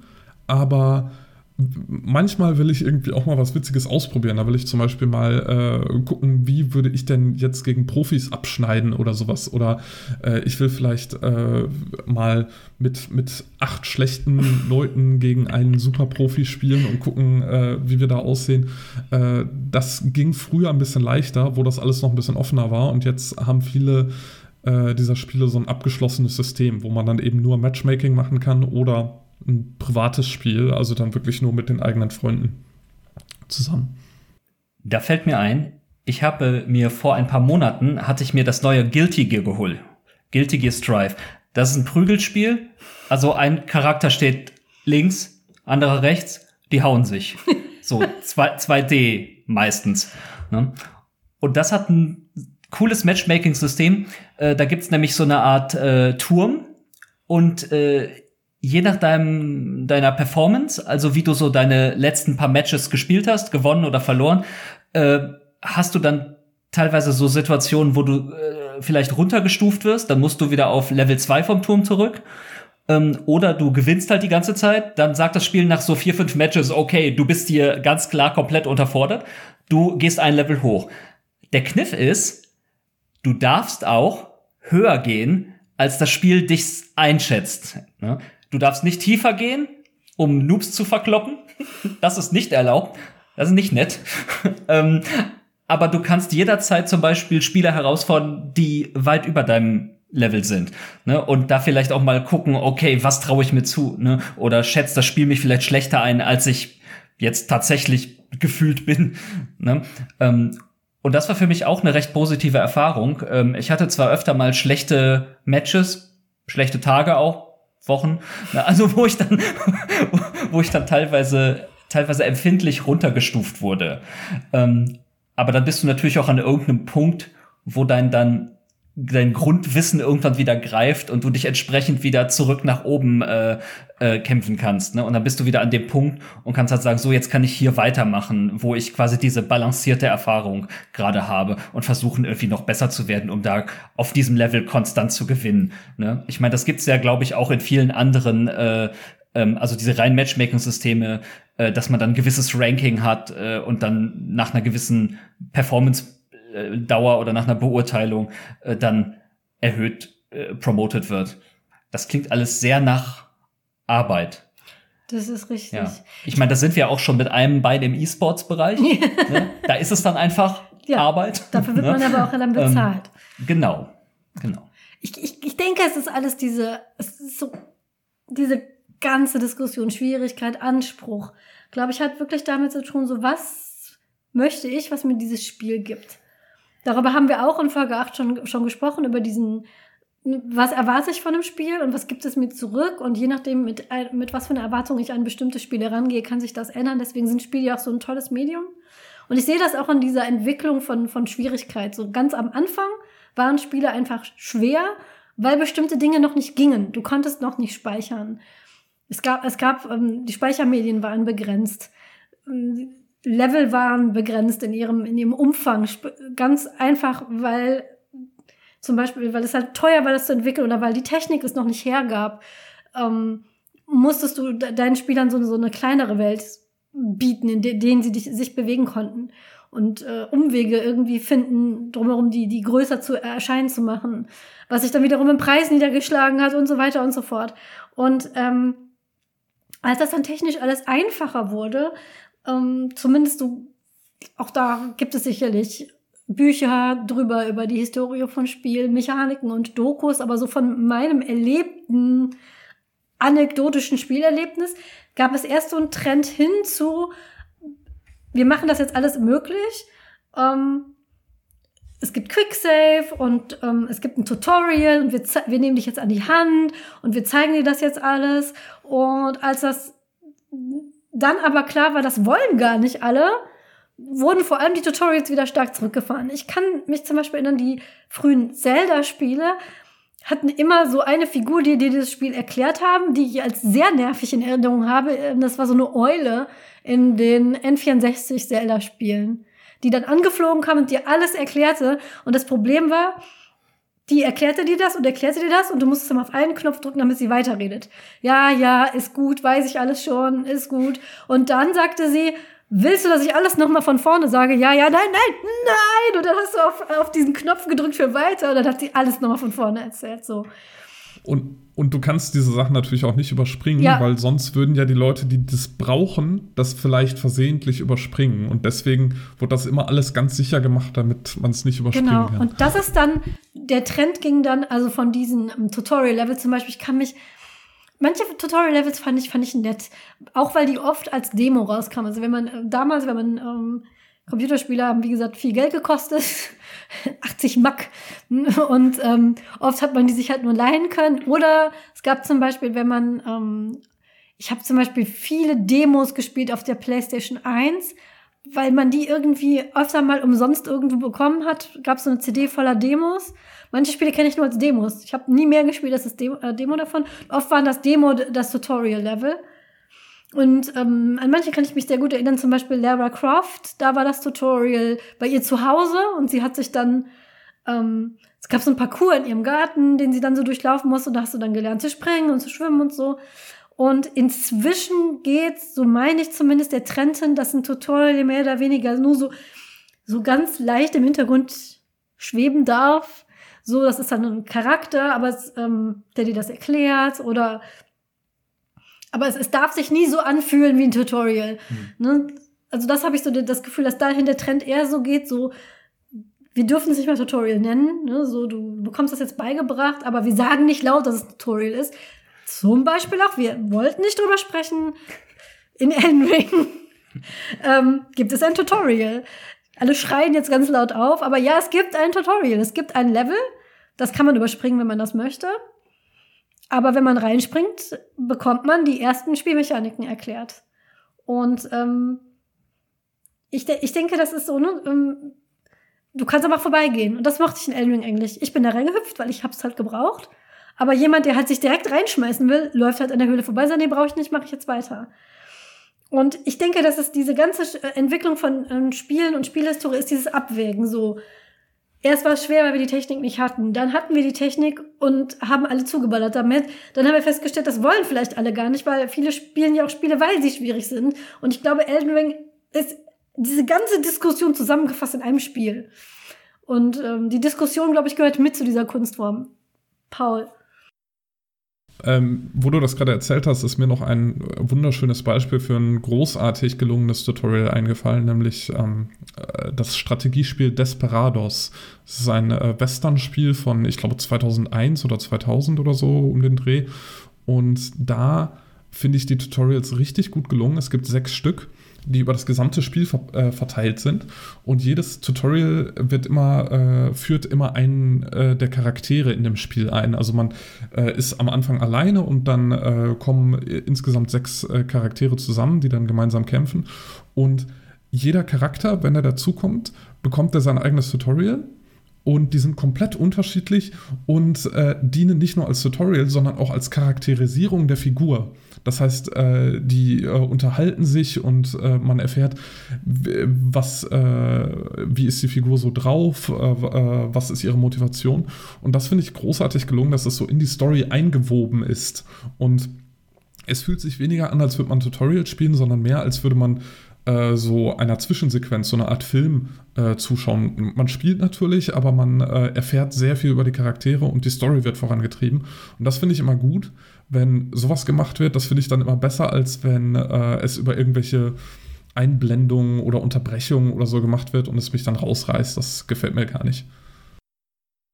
Da gibt es auch ein paar schöne Beispiele. Ähm, man versucht das ja immer, was Game Design angeht, so möglichst schon in der Welt in der Art, wie die Welt gestaltet ist, festzuhalten, ähm, was die eigenen Möglichkeiten sind.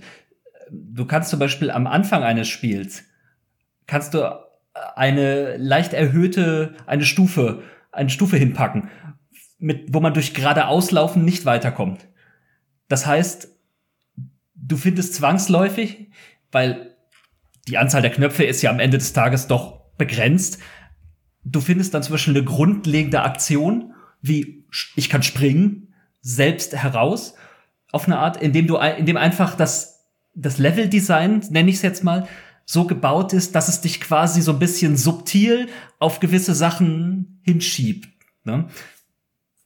Ein Spiel, was ich finde, was das super macht, und mir fällt auch keins ein, was es besser gemacht hat, was ich bisher gespielt habe, ist Portal.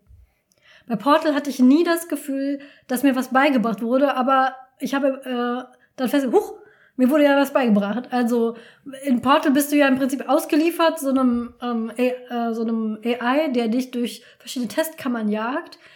Und diese Testkammern werden progressiv immer schwieriger.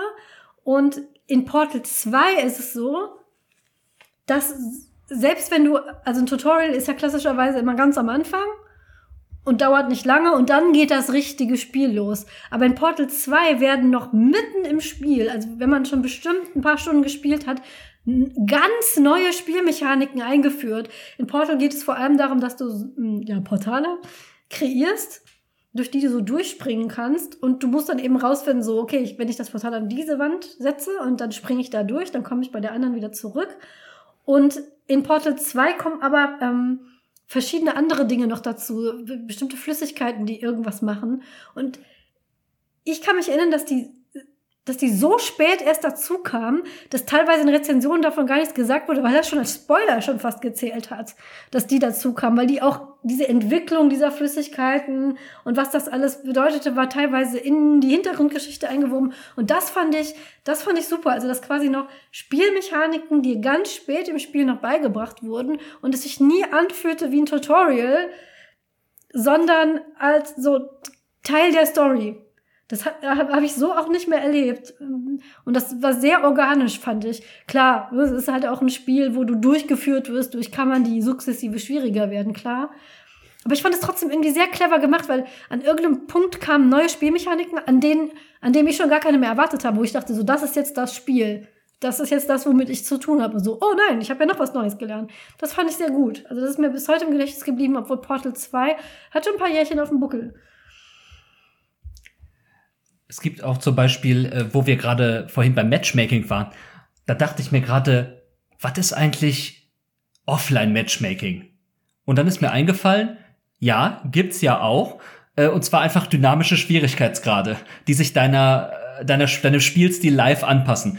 Das bekannteste Beispiel ist vermutlich Resident Evil 4. Das hat einen dynamischen Schwierigkeitsgrad, äh, wo du einfach, äh, wenn du dich sehr gut äh, schlägst, dann werden die Gegner ein bisschen aggressiver, dann äh, sind die ein bisschen schneller. Ähm, und ich glaube, dann findest du auch weniger Munition.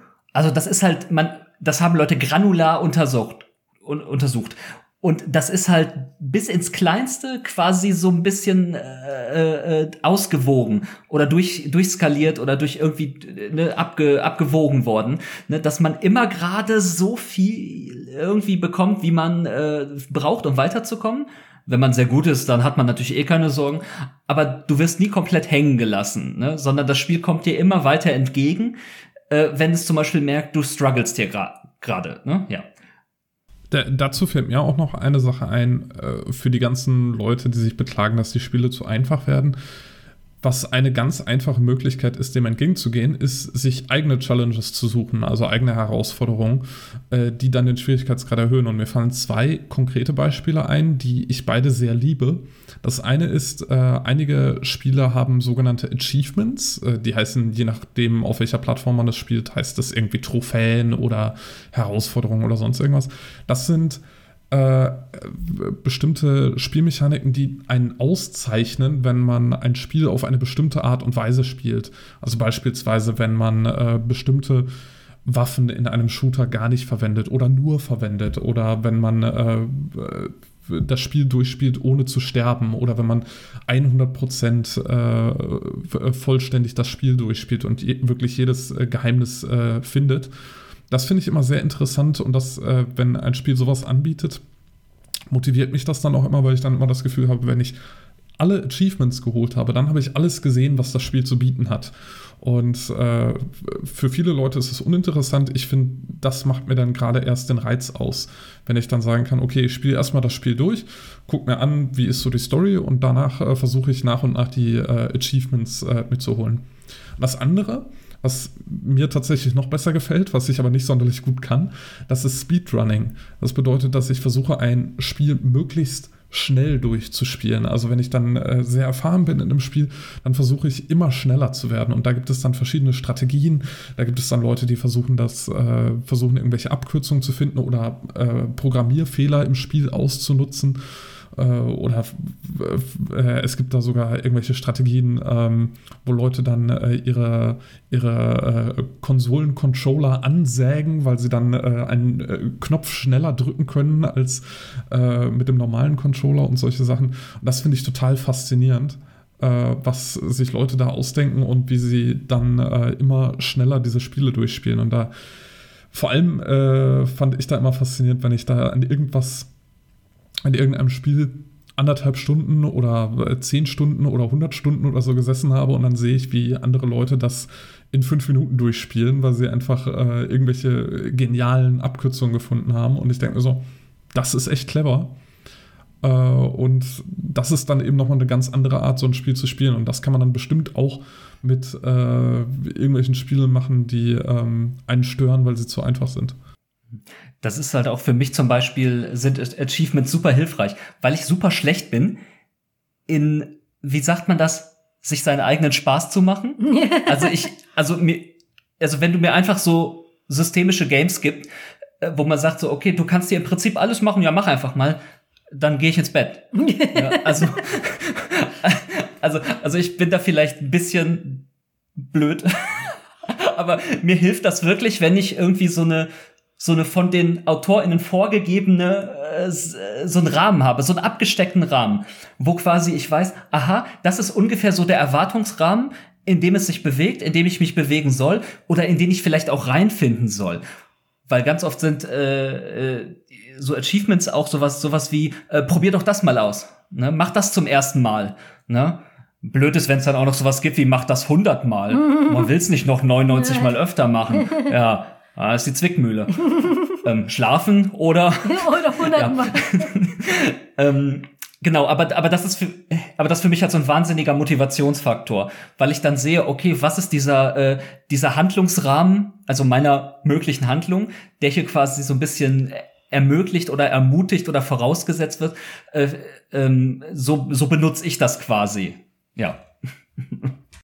Genau, und da gibt's äh, tatsächlich ganz verrückte Sachen. Also äh, eines der berühmtesten Achievements, was in mehreren Spielen auch vorkommt, ist äh, aus Half-Life. Das ist auch ein Ego-Shooter und äh, da gibt es das Achievement, dass man einen Gartenzwerg, der relativ am Anfang des Spiels rumliegt und keine Funktion hat, bis zum Ende des Spiels mitträgt. Das heißt, man muss immer irgendwie gucken, ist der Gartenzwerg noch da? Der Gartenzwerg darf nicht äh, äh verloren gehen oder so. Und äh, das äh, macht es total aufwendig und total schwierig, auch weil man den dann auch in irgendwelchen Bosskämpfen immer beschützen muss, damit er nicht äh, verschütt geht. Und äh, das finde ich total faszinierend. Äh, wenn, und da äh, fühle ich mich dann eben auch so, wenn ich dann das Grundspiel fand ich jetzt nicht so schwer, aber den Gartenzweck die ganze Zeit mitschleppen, das fand ich dann tatsächlich sehr schwer. Und da hatte ich dann auch, so ähnlich wie, wie ihr bei Elden Ring, hatte ich da das Gefühl, jetzt habe ich aber tatsächlich was geschafft, wenn ich den dann äh, durch das ganze Spiel getragen habe.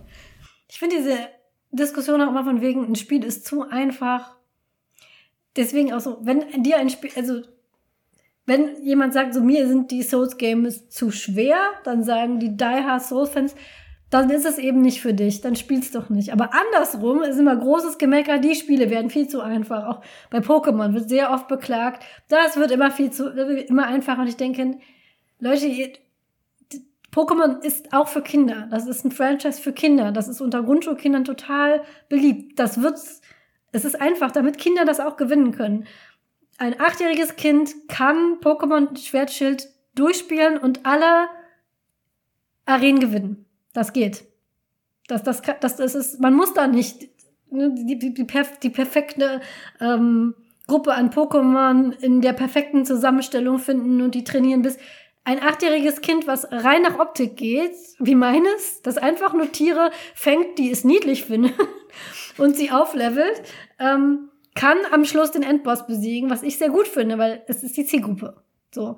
Und wenn dir das zu einfach ist, dann könnte man ja dieses Argument benutzen, was bei schweren Spielen, ja, dann ist es halt nicht für dich, dann spiel halt was anderes. Aber genau wie jetzt Paul erklärt hat, kannst du dieses Spiel ja schwieriger machen. Es gibt dieses, ähm, diese eine Challenge von Pokémon. Nuzlocke? Ja, genau, gibt ja. es zum Beispiel. Die kannst du vielleicht gleich kurz erklären. Die ist super schwierig. Die, die kannst du machen. Da, da hält dich ja niemand von ab. Aber ein Spiel, was recht schwer ist, ohne Zugänglichkeitsmechaniken zugänglich zu machen, das, das geht nicht. Da ist man dann wirklich außen vor. Und das finde ich so schade bei dieser Diskussion. Ich kann, wie gesagt, ich bin da auch sehr zwiegespalten bei Elden Ring, ähm, dieses, ich habe diese Erfahrung kreiert und ich möchte diese Erfahrung bewahren, das kann ich komplett verstehen. Aber ähm, ich würde zum Beispiel Elden Ring super gerne weiterspielen, weiß aber einfach so, wie es jetzt ist, werde ich es nie durchspielen können, weil ich schlicht und ergreifend, ich bin so stolz gewesen, diese Endgegner zu besiegen. Also es war ja nicht mehr Endgegner, es waren Mini-Bosse in irgendwelchen Dungeons. Wir schneiden übrigens diese, die, ähm, die Aufnahme, die Matthias jetzt hier, hier äh, mit seinen bloßen Händen hergetragen hat, hat er deswegen hergetragen, damit wir aus diesen vier Stunden ein Best-of-Cut Angela spielt Elden Ring und verzweifelt machen können. Und es hat mir total Spaß gemacht. Ich war danach schweißgebadet und hatte fünf graue Haare mehr.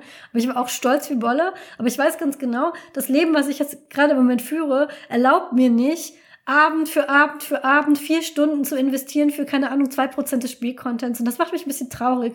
Weil das, was ich gesehen habe vom Rest, dieser Welt hat mich total fasziniert und gerade das so wenig erklärt wird. Und gerade das, wenn man mit Leuten da spricht, man überhaupt nicht versteht, wovon reden die eigentlich gerade und dass man andauernd über total wunderbare Dinge stolpert, die man einfach mal so mitnimmt und erst später erfährt, oh, ach, das war das. Oder wenn ich hier drauf drücke, dann passiert das. Ähm, das, das würde ich gerne wirklich, wirklich ähm, in Ruhe erkunden, aber ich weiß, mit diesen Endgegnern wird mir das nicht erlaubt. Und da, daher würde ich mir wünschen, um diese, diese ganze wunderbare Welt zu erkunden, hätte ich gerne mehr Zugänglichkeitsoptionen, weil ich finde, die, die Schwierigkeit dieses Spiels sind nicht wirklich nur die Gegner, also für mich jetzt nicht, weil ich diese Spielerfahrung habe. Ich kann ganz sicher sein, jemand mit weniger Spielerfahrung wird an diesen Gegnern verzweifeln und ins Bett gehen. ähm, Aber das Spiel ist auch deswegen in Anführungszeichen schwierig, weil einem so wenig serviert wird. Es wird einem nichts erklärt, ähm, mit wem musst du jetzt reden. Du bekommst keine Quests. Du weißt nicht, warum stehen diese Leute jetzt hier. Soll ich das jetzt aufheben? Soll ich das jetzt nicht aufheben? Ist das ein guter? Ist das ein schlechter? Was passiert hier überhaupt? Und gerade das finde ich zum Beispiel total interessant. Und ähm, das würden auch Leute sagen, da gibt es zu wenig Erklärung. Aber Elden Ring wir sind ja nicht in den 80er, 90er. Wenn du so ein Spiel hattest und du hast da keinen Zugang zu gefunden, dann warst du aufgeschmissen. Dann brauchtest du halt jemanden in der Oberstufe, der das halt schon kapiert hatte und dir sagen konnte, hey, du musst da erst hingehen und dir die Asche von dem Tintenfisch holen und den dann beschwören und dann geht das. Aber heute, und ich glaube, dass Elden Ring darauf wirklich auch echt abzielt, hast du das Internet. Und du kannst dir einfach, ähm, du, du kannst Walkthroughs durchlesen. Ich glaube auch, dass, dass ähm, dass, dass das gewollt ist, dass du das machst, dass du dich austauschst, dass du redest. Aber das ist ein Spiel, mhm. was tatsächlich am meisten Spaß macht, wenn du mit anderen Leuten sprichst, die dir sagen, ey, ich habe da den und den gefunden und in dem Wald, wenn du da um die Ecke gehst und du dann das dann auch ausprobierst. Und ähm, dieses Spiel funktioniert deswegen, weil es eben diese narrative Schwierigkeit hast du heute nicht mehr, weil du das Internet hast. Und du kannst einfach mal sagen, hey Matthias, coach mich da mal durch. Und Matthias muss nicht mal herkommen oder ich muss da hinkommen, sondern man könnte sich einfach in einem Chat zusammentun. Und ähm, aber diese, diese Miniboss-Schwierigkeit hast du keine Möglichkeit, die dir irgendwie graduell zu erleichtern oder nicht. Ne? Ähm, du kannst blind reingehen in diese, diese narrative Schwierigkeit und sagen, ich will davon nichts wissen, ich will das alles selber. Diese Wahl hast du. Oder du kannst sagen, ich lese jetzt alles durch. Spoil mich, das kannst du machen. Aber bei dem, bei dem Boston, entweder du kannst das oder du kannst es nicht. Und das finde ich tatsächlich sehr schade. Weil die Leute, die gerne schwer spielen, können das. Die können, die können schwere Spiele kaufen, die können sich auch einfache Spiele einfach schwerer machen. Aber wenn, umgekehrt hast du die, die Wahl ganz oft nicht. Und deswegen würde ich mir mehr Zugänglichkeit wünschen.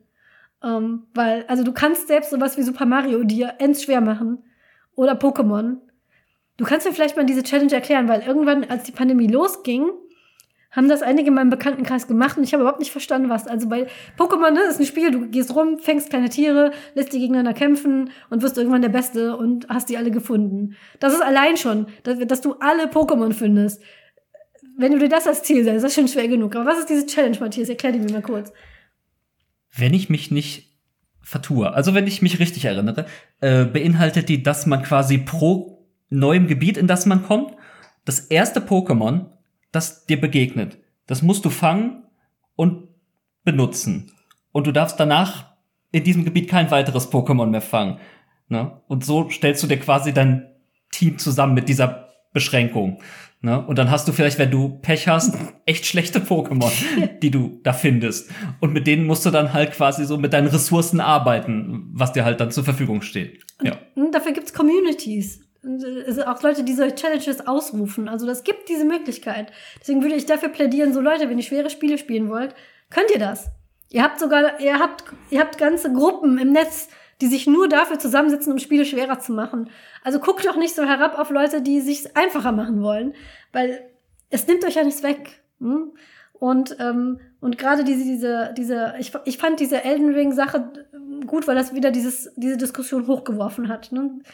Schwer, einfach. Ähm, und mal, mal der anderen Seite zuzuhören. Musste ich auch sagen, musste ich auch mit, musste ich ja selber. Ich habe ja auch gelernt dadurch. Ich habe auch gedacht, oh, das ist wieder, ne, da, da, machen sie halt die Gegner schwer und dann brüsten sie sich damit. Musste aber dann feststellen, als ich selber gespielt habe, nein, tatsächlich ist das mehr als nur ein Spiel mit mehr schweren Gegnern. Vielleicht muss ich meine Meinung doch so ein bisschen revidieren. Vielleicht so ein Appell an die andere Seite, an die Fisherman's Friends seid. Euch das Spiel zu stark ist, seid ihr einfach nur zu schwach. Vielleicht auch ein bisschen unsere Perspektive angucken. Es geht uns ja nur darum, dass wir mehr erfahren wollen, dass wir mehr Erfahrungen teilen, weil ähm, ich kann mir auch vorstellen, dass es Leute gibt, die zum Beispiel aus, ähm, aus, aus ähm, physischen Gründen schlicht und greifend mit dem Controller nicht so gut umgehen können, die, die eine Reaktionszeit fehlt oder sowas. Und denen ist diese Tür für immer verschlossen äh, wo du gerade sagtest, ähm, irgendwie körperliche Einschränkungen zum Beispiel, ähm, das ist auch etwas, wie sieht es aus, wenn eine Hutschnur reißt? Also mir passiert das nämlich, wenn ich zum Beispiel sehe, wie zum Beispiel äh, Speedrunner, die Disabilities haben, ja. irgendwie so zum Strohmann gemacht werden. Oh, zum Beispiel, ja. es ist ganz schlimm.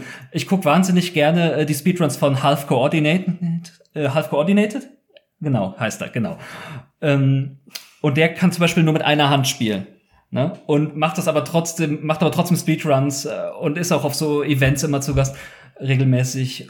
Und äh, der wird ganz oft, oder wurde in der Vergangenheit, habe ich schon in der Vergangenheit oft gesehen, wurde der so als Beispiel genommen, im Prinzip so für, ja, guck, er macht das mit einer Hand und du kannst das mit zwei nicht. Ja. Ne? Also das finde ich halt schon extrem ekelig auf einer Art, also eigentlich auf alle Arten. Ja. Paul, wolltest du was sagen? Äh, ich wollte tatsächlich genau das gleiche Beispiel bringen. Aber ähm, ich hätte, um, um das Thema jetzt nochmal äh, rund abzuschließen, hätte ich noch zwei äh, kleine Punkte, die ich gerne erwähnen würde, die nicht fehlen sollten. Nämlich äh, für mich gibt es bei hoher Schwierigkeit in einem Spiel gibt es für mich zwei verschiedene Arten. Das eine ist das Fordernde, wo ich, äh, das, äh, wo ich dann auch ein gutes Gefühl habe, wenn ich das schaffe, was herausfordernd ist, was ein gutes Game Design ist, äh, so wie es äh, bei Elden Ring der Fall ist. Und das andere ist frustrierend. Das ist, äh, wenn äh, es Programmierfehler gibt, wenn äh, die Steuerung hakelig ist äh, oder so, oder wenn das Spiel schlicht unfair ist. Es gibt äh, diverse Spiele, die einfach unfair sind. Es gibt einige, die sind als unfair gestaltet. Ähm, ein großes Beispiel, äh, ein sehr bekanntes Beispiel dafür ist I Wanna Be the Guy, äh, was ein äh, ähm, ein, ein Plattformer ist, so ähnlich wie äh, Super Mario, aber alles in der Spielwelt verhält sich anders, als du es erwartest. Und äh, du brauchst eine wahnsinnige Reaktionszeit und du hast einfach keine Chance beim ersten Spielen und beim zweiten Spielen auch nicht, sondern äh, du kommst immer nur so ein kleines Stückchen weiter und dann passiert das nächste Unfaire. Das ist aber Teil des Spiels. Ich hätte ein anderes Beispiel äh, von einem Spiel, was ich sehr mag. Das ist äh, GTA 3. Das äh, ist äh, auch 20 Jahre alt. Ich äh, erzähle heute nur von 20 Jahre alten Spielen. Ähm, und das ist ein, äh, haben wir auch schon ein paar Mal erwähnt, tatsächlich, die GTA-Reihe. Da ist man ein Gangster, der durch eine Großstadt läuft und verschiedene Aufträge erfüllt. Und das ist ein Spiel, was teilweise in Teilen sehr, sehr unfair gestaltet ist, was dann in späteren Teilen tatsächlich auch viel besser gestaltet ist. Nämlich man bringt irgendwann die Mafia gegen sich auf. Und das führt dann dazu, dass wenn man in den, den äh, Abschnitt der Stadt kommt, wo die Mafia sich aufhält, die schießen da mit Schrotflinten und werfen mit Molotow-Cocktails auf einen, sodass man äh, im Grunde, wenn man kein enorm guter Spieler ist oder sich sehr schnell aus diesem Stadtteil wieder verzieht, stirbt man dann sofort und man hat keine Möglichkeit mehr, sich in diesem Stadtteil aufzuhalten. Äh, quasi Köln-Kalk-Verbot, sag ich mal. Und äh, dann ist äh, das ist irgendwie dann frustrierend und das haben sie, wie gesagt, besser gemacht. Also dieses Frustrierende gegen das Fordernde, also frustrierend muss es für mich nicht sein, fordernd darf es aber immer sehr gerne sein, was aber daran liegt, dass ich auch ein erfahrener Gamer bin. Genau, also ich glaube, das Geheimnis eines guten Schwierigkeitsgrads liegt immer darin, dass es sich anfühlen muss wie das kann ich eigentlich schaffen. Mhm. Ne? Also es, äh, es gibt genau. natürlich diese, diese, äh, diese stupid unfair Designs, wo, wo du wirklich das Gefühl hast, okay, das ist einfach bewusst frustrierend äh, gemacht. Und dann ist natürlich auch die Motivation in, den, in der Regel bei den meisten Leuten relativ schnell weg. Ne? Aber ähm, das, ist, das ist ja natürlich so, so ein bisschen der Trick, äh, dass man eben äh, immer es auf eine Art macht. Und das ist auch oft so, wo wir am Anfang über die verschiedenen Schwierigkeitsgrade gesprochen haben, die ja oft sehr abstrakt irgendwie benannt und gestaltet sind, äh, von sowas wie äh, äh den, äh, den einfachsten Schwierigkeitsgrad irgendwie äh, for Babies oder so zu nennen, äh, da verteilen wir auch direkt noch mal einen mahnenden Finger. Ne? So motiviert man niemanden. Außer vielleicht Babys. ich, ich wollte jetzt eigentlich sagen, 13-jährige Jungs, okay. aber es essentially Babys, ja.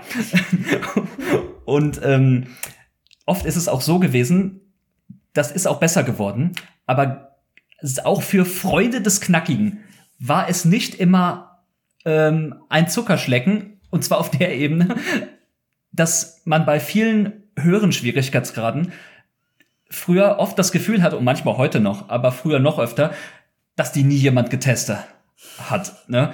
Ähm, da wurden einfach irgendwie, ja, wir verzehnfachen die Lebenspunkte der Gegner, äh, die greifen äh, achtmal schneller an, ja, passt schon. drucken, liefern. Ne? Und, und äh, das hat man, wie gesagt, manchmal heute noch in Ausnahmefällen, aber in der Regel ist es so, dass die äh, Schwierigkeitsgrade heutzutage etwas klüger oder umsichtiger designt sind. Ne? Oder einem auch äh, genauer gesagt wird, was passiert da eigentlich. Ne? Und äh, die, besten die besten Schwierigkeitsgrade hören sind zum Beispiel für mich auch die, wo sich nicht einfach nur irgendwelche Parameter ändern, sondern ähm, ein schönes Beispiel sind zum Beispiel sowas wie äh, Actionspiele wie äh, Devil May Cry oder Bayonetta, wo auf den höheren Schwierigkeitsgrad tatsächlich auch äh, ganz andere Gegnerkonfigurationen auftauchen. Ne? Da, äh, wenn du das auf, äh, auf schwer stellst, dann kommt vielleicht ein Gegner, der normalerweise am Ende des Spiels kommt, weil das Spiel auch schon weiß, du kennst den schon. Das kommt dann in Level 2. Ne? Und das ist halt im Prinzip so diese, äh, diese Art von interessanter Schwierigkeit, dass man auch zum Beispiel Situationen oder, oder Begegnungen mit Feinden oder einfach so Level äh, auf eine Art designt oder umbaut, je nachdem, äh, je nachdem, äh, dass man das ist äh, nicht einfach nur, ich mache dasselbe nochmal, aber es ist nerviger. Ne? Weil das ist schlechte, schlechtes Schwierigkeitsdesign. Und gibt's leider immer noch aber es äh, gibt schon viel Gutes in die Richtung. So, ich stimme dir hundertprozentig zu. Und ich wollte jetzt tatsächlich noch einen letzten Punkt machen, bevor wir, äh, äh, bevor wir zum Ende kommen. Und das ist, äh, wir haben jetzt so viel darüber gesprochen, Schwierigkeit äh, hoch, auswählbar, Schwierigkeit niedrig oder wie auch immer. Und äh, ich möchte kurz, äh, da könnt ihr vielleicht, äh, fällt euch auch noch was ein, äh, drei Spiele nennen, wo ich sagen würde, der Schwierigkeitsgrad ist quasi egal. Der ist nicht auswählbar und der ist im Grunde egal und zwar aus verschiedenen Gründen. Und das sind alles nicht top aktuelle Spiele, aber eher aktuellere Spiele. Das eine ist äh, Super Mario Odyssey. Mhm. Das spiele ich äh, gerade selbst und das ist ein Erkundungsspiel. Es geht darum, Welten zu erkunden. Man kämpft auch mal gegen Gegner, aber wenn man verliert, man wird nicht wirklich bestraft, sondern man kann dann einfach weitermachen und es nochmal versuchen. Äh, es ist. Ähm, einige Gegner sind schon ein bisschen knackig, aber die kann man dann auch äh, besiegen, wenn man rausgefunden hat, wie es funktioniert.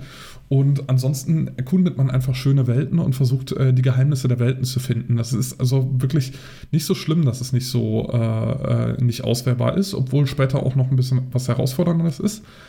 Das zweite Spiel, was ich empfehlen will, ist auch eins, was Angela sehr liebt. Wie ich weiß, das ist äh, Euro Truck Simulator.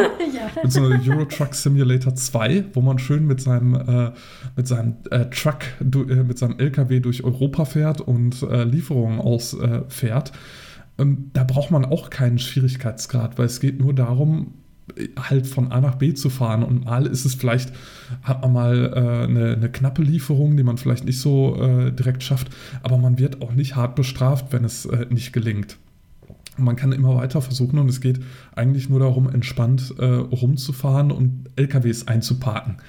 Äh, also, das, äh, wenn, wenn das was für euch ist, so rumfahren ohne große Herausforderungen oder so, also einige Sachen sind vielleicht herausfordernd, aber äh, nichts, was wirklich einen Schwierigkeitsgrad erfordert. Einparken, genau. Ähm, dann äh, ist das noch was. Und das dritte, das wären äh, Adventure-Spiele, wie zum Beispiel The Walking Dead von Telltale oder vergleichbare. Es gibt da inzwischen sehr, sehr viele. Life is Strange könnte man auch nennen. Ähm, oder Tell Me Why. Äh, die einfach eine Geschichte erzählen und dabei interaktiv sind. Da ist es auch egal, dass, es, äh, äh, dass, dass man den Schwierigkeitsgrad nicht auswählen kann, weil nichts Schwieriges passiert in dem Spiel, sondern es geht nur darum, äh, selber durch die Geschichte zu gehen und sich zu entscheiden, ähm, wie man, äh, in welche Richtung man weitergehen will. Das finde ich ganz schöne Beispiele, wo der Schwierigkeitsgrad tatsächlich egal ist und äh, die dann auch vielleicht die HörerInnen, die jetzt keine Gamer unter euch sind, wenn das interessant klang, dann äh, vielleicht mal ausprobieren könnten. Was ich da sehr empfehlen kann, ist, und ich glaube, das haben wir schon öfter empfohlen, wenn Matthias und ich zusammen hier am Mikrofon saßen, ist das Spiel Disco Elysium. Weil da würde ich sagen, das ist ein schweres Spiel, aber es ist ein schweres Spiel, was zugänglich ist. Nämlich dieses Spiel erklärt auch fast nichts. Ähm, man wird sehr in, in eine sehr dichte Welt hineingeworfen aber es ist jetzt nicht so, als wären irgendwelche physischen Reaktionen nötig, sondern es ist ein Detektivspiel. Man wacht auf und man weiß nicht, wer man ist. Man muss selber rausfinden, wer man ist. Und die ganze Spielmechanik ist sehr kompliziert und tief. Aber man kann sich das erarbeiten. Man muss eben, ähm, das ist kein Spiel, was man mal so auf der Couch nebenher spielt, sondern man muss sich da wirklich hinsetzen, sich Zeit nehmen und man muss viel lesen. Viel lesen und äh, Schlüsse ziehen und verstehen. Aber wenn man sich die Mühe macht, hat man als Belohnung ein sehr immersives, tolles, narratives Spiel erlebt. Aber es ist nichts, was einem geschenkt wird. Und ähm, da ist die Schwierigkeit, sag ich mal, eher ähm, auf der narrativen Ebene, auf der spielphilosophischen Ebene.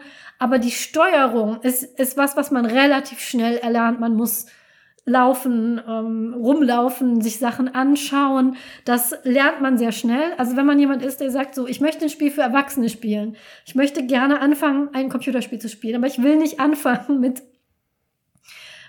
mit den sechsjährigen äh, Fahrlehrer Mario Kart im Kreis fahren und immer gegen die Wand fahren, bis ich es dann kann, sondern ich möchte gerne eine erwachsene Spielerfahrung haben, aber ich werde keine, ähm, ich werde kein, kein Souls-Gegner mehr besiegen in diesem Leben. Mir fehlen einfach 20 Jahre Spielerfahrung, die ihr habt und ähm, die Reflexe habe ich einfach nicht. Ähm, das ist ein Spiel, wo ich sage, die Mechaniken habt ihr sehr schnell drauf. Da ist nichts zeitkritisches und ähm, aber ihr müsst trotzdem euren Kopf anstrengen und es ist trotzdem kein einfaches Spiel. Und, ähm, ihr, und ihr habt trotzdem das Gefühl, ihr habt euch echt was erarbeitet, wenn dann so Puzzleteile zusammenklicken, wenn auf einmal äh, eine Dialogoption freigeschaltet wird oder wenn ihr auf einmal wisst, oh mein Gott, der muss der Mörder sein oder der Gegenstand, den wir suchen, der ist da, jetzt ist es mir eingefallen. Oder wenn ihr den, den richtigen Skill aufgelevelt habt, um einen Sprung zu machen, um eine Regenjacke irgendwo runter zu, weil ihr genau die richtigen Entscheidungen getroffen habt dafür, habt ihr trotzdem diesen, was für mich zum Spielen auch dazu gibt, dieses Erfolgserlebnis, weil es nicht einfach ist. Und eine Menge Gedanken und Plan dahinter steckt. Das ist das, was ich empfehlen würde. Wenn ihr sagt, ich bin ein erwachsener Mensch, ich würde gerne ein Computerspiel spielen, ich habe keine Ahnung, wo ich anfangen soll, ich möchte mich aber auch nicht langweilen. Disco Elysium. Da habt ihr schon äh, gute Genres aufgemacht. Also gerade alles, was so, äh, so äh, in den Adventure-Bereich geht, was auch in der Regel kampffrei ist. Also alles, was mir nicht schnelle Reaktionen abverlangt. Ich glaube, alles, was da abgedeckt ist, äh, ähm, ist ein guter Einstieg auf jeden Fall. Äh, es gibt natürlich, geht natürlich auch noch reduziert. Also bei mancher Adventures oder, oder Visual Novels, wenn sie in die Richtung geht, geht äh, die man im Prinzip nur liest, wo man wenig interaktiv äh, mit dabei ist. Ähm, aber da gibt's natürlich graduelle Abstufungen. Ne? Also äh, bei dem einen Spiel macht man da mal mehr, bei dem anderen weniger. Ähm, was ich auch noch empfehlen kann, sind generell Spiele, die so ein bisschen diesen, diesen, wie, wie könnte man das sagen, die so einen Niedrigenergie-Chill-Faktor haben. Ne? Also da kann ich einerseits natürlich sehr vieles äh, empfehlen von vom Publisher Annapurna Interactive, die zum Beispiel sowas gemacht haben wie äh, Donut County. Äh, das ist ein Spiel über Gentrifizierung. Du spielst ein Loch. Einfach mal runterladen. Macht Spaß. Ist easy. So. Ähm, und äh, auch noch solche Sachen, die relativ, äh, wo du dich zwar bewegst, wo du schon quasi diese motorische Herausforderung so ein bisschen hast, aber was dennoch relativ ergebnisoffen, ne, vorgangsoffen ist. Ne? Also das sind zum Beispiel Spiele wie A Short Hike, wo du ähm, willst einen Berg hoch und triffst dabei Leute und machst Sachen. Aber eigentlich willst du einen Berg hoch. ähm, äh, auch ein wunderbares, kurzes Spiel, äh, ganz herzig, ähm, dann gibt's noch so Sachen wie äh, Umurangi Generation. Das ist äh, ein Fotografiespiel. Also du kannst dich frei in der Welt bewegen und kannst, musst aber Fotos machen, damit du quasi äh, mit, dem, mit den Fotos äh, Aufträge erfüllen musst, weil du bist Freelancer und musst irgendwie über die Runden kommen. Und vielleicht kannst du nebenbei noch so eine Regierungsverschwörung äh, irgendwie aufdecken. Ne? Muss man dann gucken. Aber äh, das sind natürlich auch so Beispiele. Oder was auch noch geht, ähm, das habe ich eben erst wieder, also nicht eben, vor einigen Tagen, die Zeit fliegt, habe ich das mit Genuss durchgespielt, äh, nochmalig. Äh, und zwar Paradise Killer. Ähm, irgendwie ist das so ein Ding.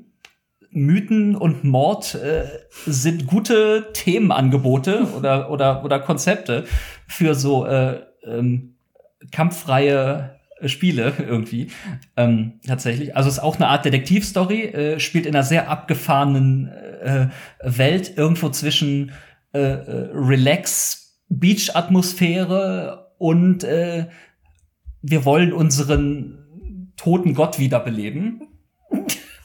Ganz also, es hat eine Urlaubserlebnis. es hat eine eigene Ästhetik auf jeden Fall. Also es bedient sich sehr bei dieser Vaporwave-Ästhetik, ähm, aber macht daraus noch mal was sehr Eigenes. Und da kann man zum Beispiel auch, auch das ist äh, wie in einem Ego-Shooter, nur halt ohne Shoot, nur Ego. Ne, du kannst im Prinzip aus der ersten Person äh, äh, springen, dashen, äh, gucken, untersuchen, mit Leuten reden und hast so eine ganze Insel frei zur Verfügung und musst dann quasi äh, den, den Tathergang Hergang, äh, äh, quasi aus diesen verschiedenen Bruchstücken, die du überall finden kannst, in beliebiger Reihenfolge mehr oder weniger, äh, dir irgendwie am Ende zusammenpuzzeln und dann quasi beweisen, ich habe hier meinen Job gemacht, ich kann jetzt nachweisen, was passiert ist. Ja, also das sind so ein paar Empfehlungen, die ich spontan noch raushauen würde. Guten Gewissens, tolle Spiele, alles. Ähm, genau. Also gibt's viele Einstiegsmöglichkeiten, wo man nicht direkt irgendwie vor eine Wand rennt. Ja. Mir ist noch eins, während ihr geredet habt, ist mir noch ein einziges letztes eingefallen. Und zwar, wenn ihr auch noch irgendwie quasi die Erfahrung nachholen wollt, wie es war, früher zu spielen, plus ein Spiel haben wollt, das aber ähm, nicht für nicht an Kinder gerichtet ist, sondern tatsächlich an Erwachsene. Und alle Sachen, die dieses Spiel schwer machen, durch moderne Technik erleichtert haben wollt, kann ich euch sehr ans Herz legen, um, Earthbound zu spielen. Das bekommt ihr leider jetzt so zum Einstieg. Da müsstet ihr jemanden fragen, der eine Switch hat und ähm, den Switch Online Pass. Das gehört zu diesem Angebot. Wenn man den Switch Online Pass besitzt, kann man Super Nintendo Spiele auf der Switch spielen. Und Earthbound ist eins davon. Earthbound wird jetzt neu aufgelegt und jetzt ist das alte Earthbound auch in dem SNES-Angebot mit drin. Das ist ein, ähm, ich weiß gar nicht, ein Rollenspiel, aber mhm. mit einer sehr einfachen Kampfmechanik. Und äh, erstens ist es, weil es aus dieser sehr Anfangszeit dieser, dieser Rollenspiele kommt, wird einem wirklich auf, am Anfang auf jedem Schritt die Mechanik erklärt. Um, das ist der Vorteil, den man hat, wenn man es jetzt spielt. Plus die Sachen, die es schwer machen, sind ähm, zwei Sachen. Einmal, dass man manchmal nicht weiß, wo man hin muss. Und zweitens, dass man durch relativ lange Dungeons geht und da, wenn man nicht vorher klug geplant hat und nicht genug zu essen mitgenommen hat, stirbt man, dann muss von vorne anfangen. Aber da ihr das ja jetzt auf einer modernen Konsole spielt, könnt ihr einfach speichern, wann auch immer ihr wollt. Und wenn ihr merkt, oh, ich habe zu wenig zu essen mitgenommen, fangt ihr einfach nochmal an und holt ihr was zu essen mit. Und die Hints, die man sich ähm, in dem Spiel normalerweise teuer erkaufen musste, wenn man nicht wusste, wo muss ich denn als nächstes hin, kann man nämlich in ein Haus reinlaufen und da einen Typen für teuer Geld bezahlen, der einem das sagt. Heute kann man es einfach googeln. Und es ist eines der, ähm, immer noch gilt als eines der besten Spiele seines Genres, ist dadurch, dass es, wie gesagt, ein sehr frühes Spiel ist, auch sehr auf ähm, Zugänglichkeit produziert worden, weil damals haben noch nicht so viele Leute gespielt. Und ähm, es kommt demnächst eine Neuauflage. Und äh, da, da habt ihr jetzt die Chance, so ein Kultspiel nachzuholen. Und das ist, würde ich sagen, auch für Leute, die einsteigen, auf jeden Fall geeignet. Ähm, da habt ihr ja jetzt schon einiges ab, wenn ihr die ganze Zeit denkt, so, hui, Computerspiele ist nichts für mich, Konsolenspiele. Es ist auf jeden Fall was, was man ausprobieren sollte, wenn man vielleicht doch mal dachte, oh, ist mir alles zu schwer, Jetzt habt ihr ein paar Ansatzpunkte oder wenn ihr diesen Podcast hört, weil ihr gerne Computer spielt und ihr kennt jemanden, der so na, doch gerne einsteigen möchte, aber nie so richtig den Mut fasste, macht ihm Mut, nämlich das oder ihr. Nämlich das fand ich an dieser ganzen, um den Bogen jetzt zu Elden Ring zu schließen, der Elden Ring Diskussion so schade. Sie macht vor allem Angst, es auszuprobieren. Und das finde ich ist nicht gerechtfertigt. Ich hätte lieber so eine Diskussion nicht, das ist ja so schwer und wer das nicht versteht, der gehört nicht dazu, sondern lieber, hey, das mag so schwer vielleicht sein, aber ich setz, was Matthias gemacht hat, ich setze mich mit dir dahin und zeig dir, so schwer ist das vielleicht gar nicht. Und wenn, wenn es dir zu schwer ist, dann helfe ich dir, weil es ist es wert, dass man sich das trotzdem anschaut. Solche Diskussionen fände ich viel, ja, zugänglicher. Wir reden ja über Zugänglichkeit. Und jetzt sind wir am Schluss angelangt, auch damit der Matthias noch nach Hause kommt, weil ähm, anders als sonst müssen wir nicht einfach hier abschalten und gehen an unserer Wege, sondern er muss tatsächlich noch nach Hause. Und wie immer an diesem. Der wohnt nämlich nicht im Tropenhaus. Der wohnt nicht im, im Tropenhaus. Zu uns. Nee. Ähm, Noch, Noch nicht. nicht. Wir bauen ja die Stetig an, wie ihr wisst.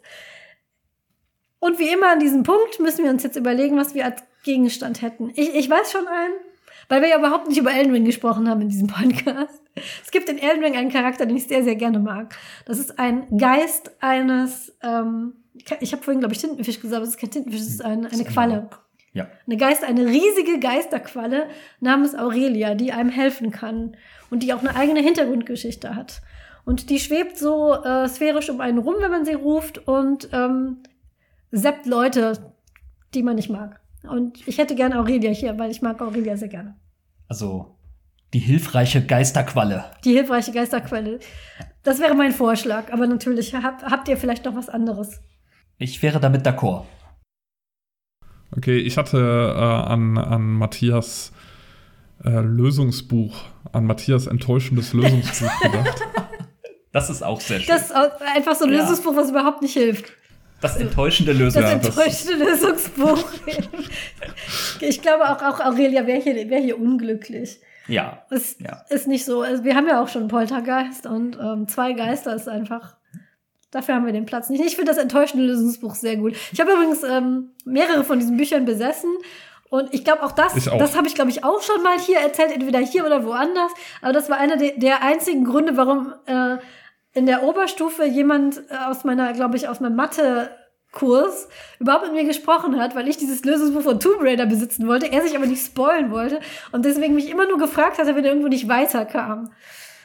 20 Jahre später, wenn du das hörst, Tobias, ich habe das Buch immer noch. Vielleicht hast du ja inzwischen durchgespielt. ich habe es immer extra mitgenommen. Und falls nicht, äh, melde dich auf Twitter. Genau. das war's von uns im Tropenhaus. Wir hoffen, dass wir ein paar Spielempfehlungen für euch da lassen konnten. Wir hoffen, dass ihr ein paar Spiele spielt, die euch Spaß machen und immer dran denken, wenn ihr nicht gerade E-Sportler seid, spielen ist keine Arbeit und wenn es euch keinen Spaß macht, ausmachen, andere Spiel suchen, was euch Spaß macht und was euch Spaß macht und was anderen Spaß macht, muss nicht unbedingt das gleiche sein. Das darf man in diesen Diskursen auch nie vergessen. Von daher, vielen Dank, Matthias, dass du mich ermutigt hast, dieses Spiel auszuprobieren. Gerne. Weil für mich hat es sich gelohnt. Für wen anderen vielleicht nicht, aber ich finde das immer, immer gut, wenn man, wenn man Leuten Mut macht, etwas Neues auszuprobieren. Auch dafür finde ich, eignen sich Spiele wunderbar für so eine Horizonterweiterung. Danke, Paul, dass du dabei warst. Warst lange nicht dabei und jetzt äh, haben wir wieder eine Folge zusammen gemacht. Hat mich sehr gefreut. Danke euch allen, die ihr zuhört, die auch bei dem Stream dabei waren. Es waren tatsächlich einige von euch in diesem Livestream dabei und haben mich angefeuert und hatten eine gute Zeit. Und auch das heutzutage ist man, das größte Kompliment, was man einem machen kann, ist, wenn jemand einem sagt, wegen dir war ich gut unterhalten. Ich, also, das ist ja schon, mehr, mehr möchte man ja gar nicht in diesen Zeiten. Von daher vielen Dank an euch, dass ihr uns die Treue haltet. Bis zum nächsten Mal. Passt auf euch auf, spielt was Schönes, erzählt uns was. Und bis zum nächsten Mal. Tschüss. Ciao. Tschüss.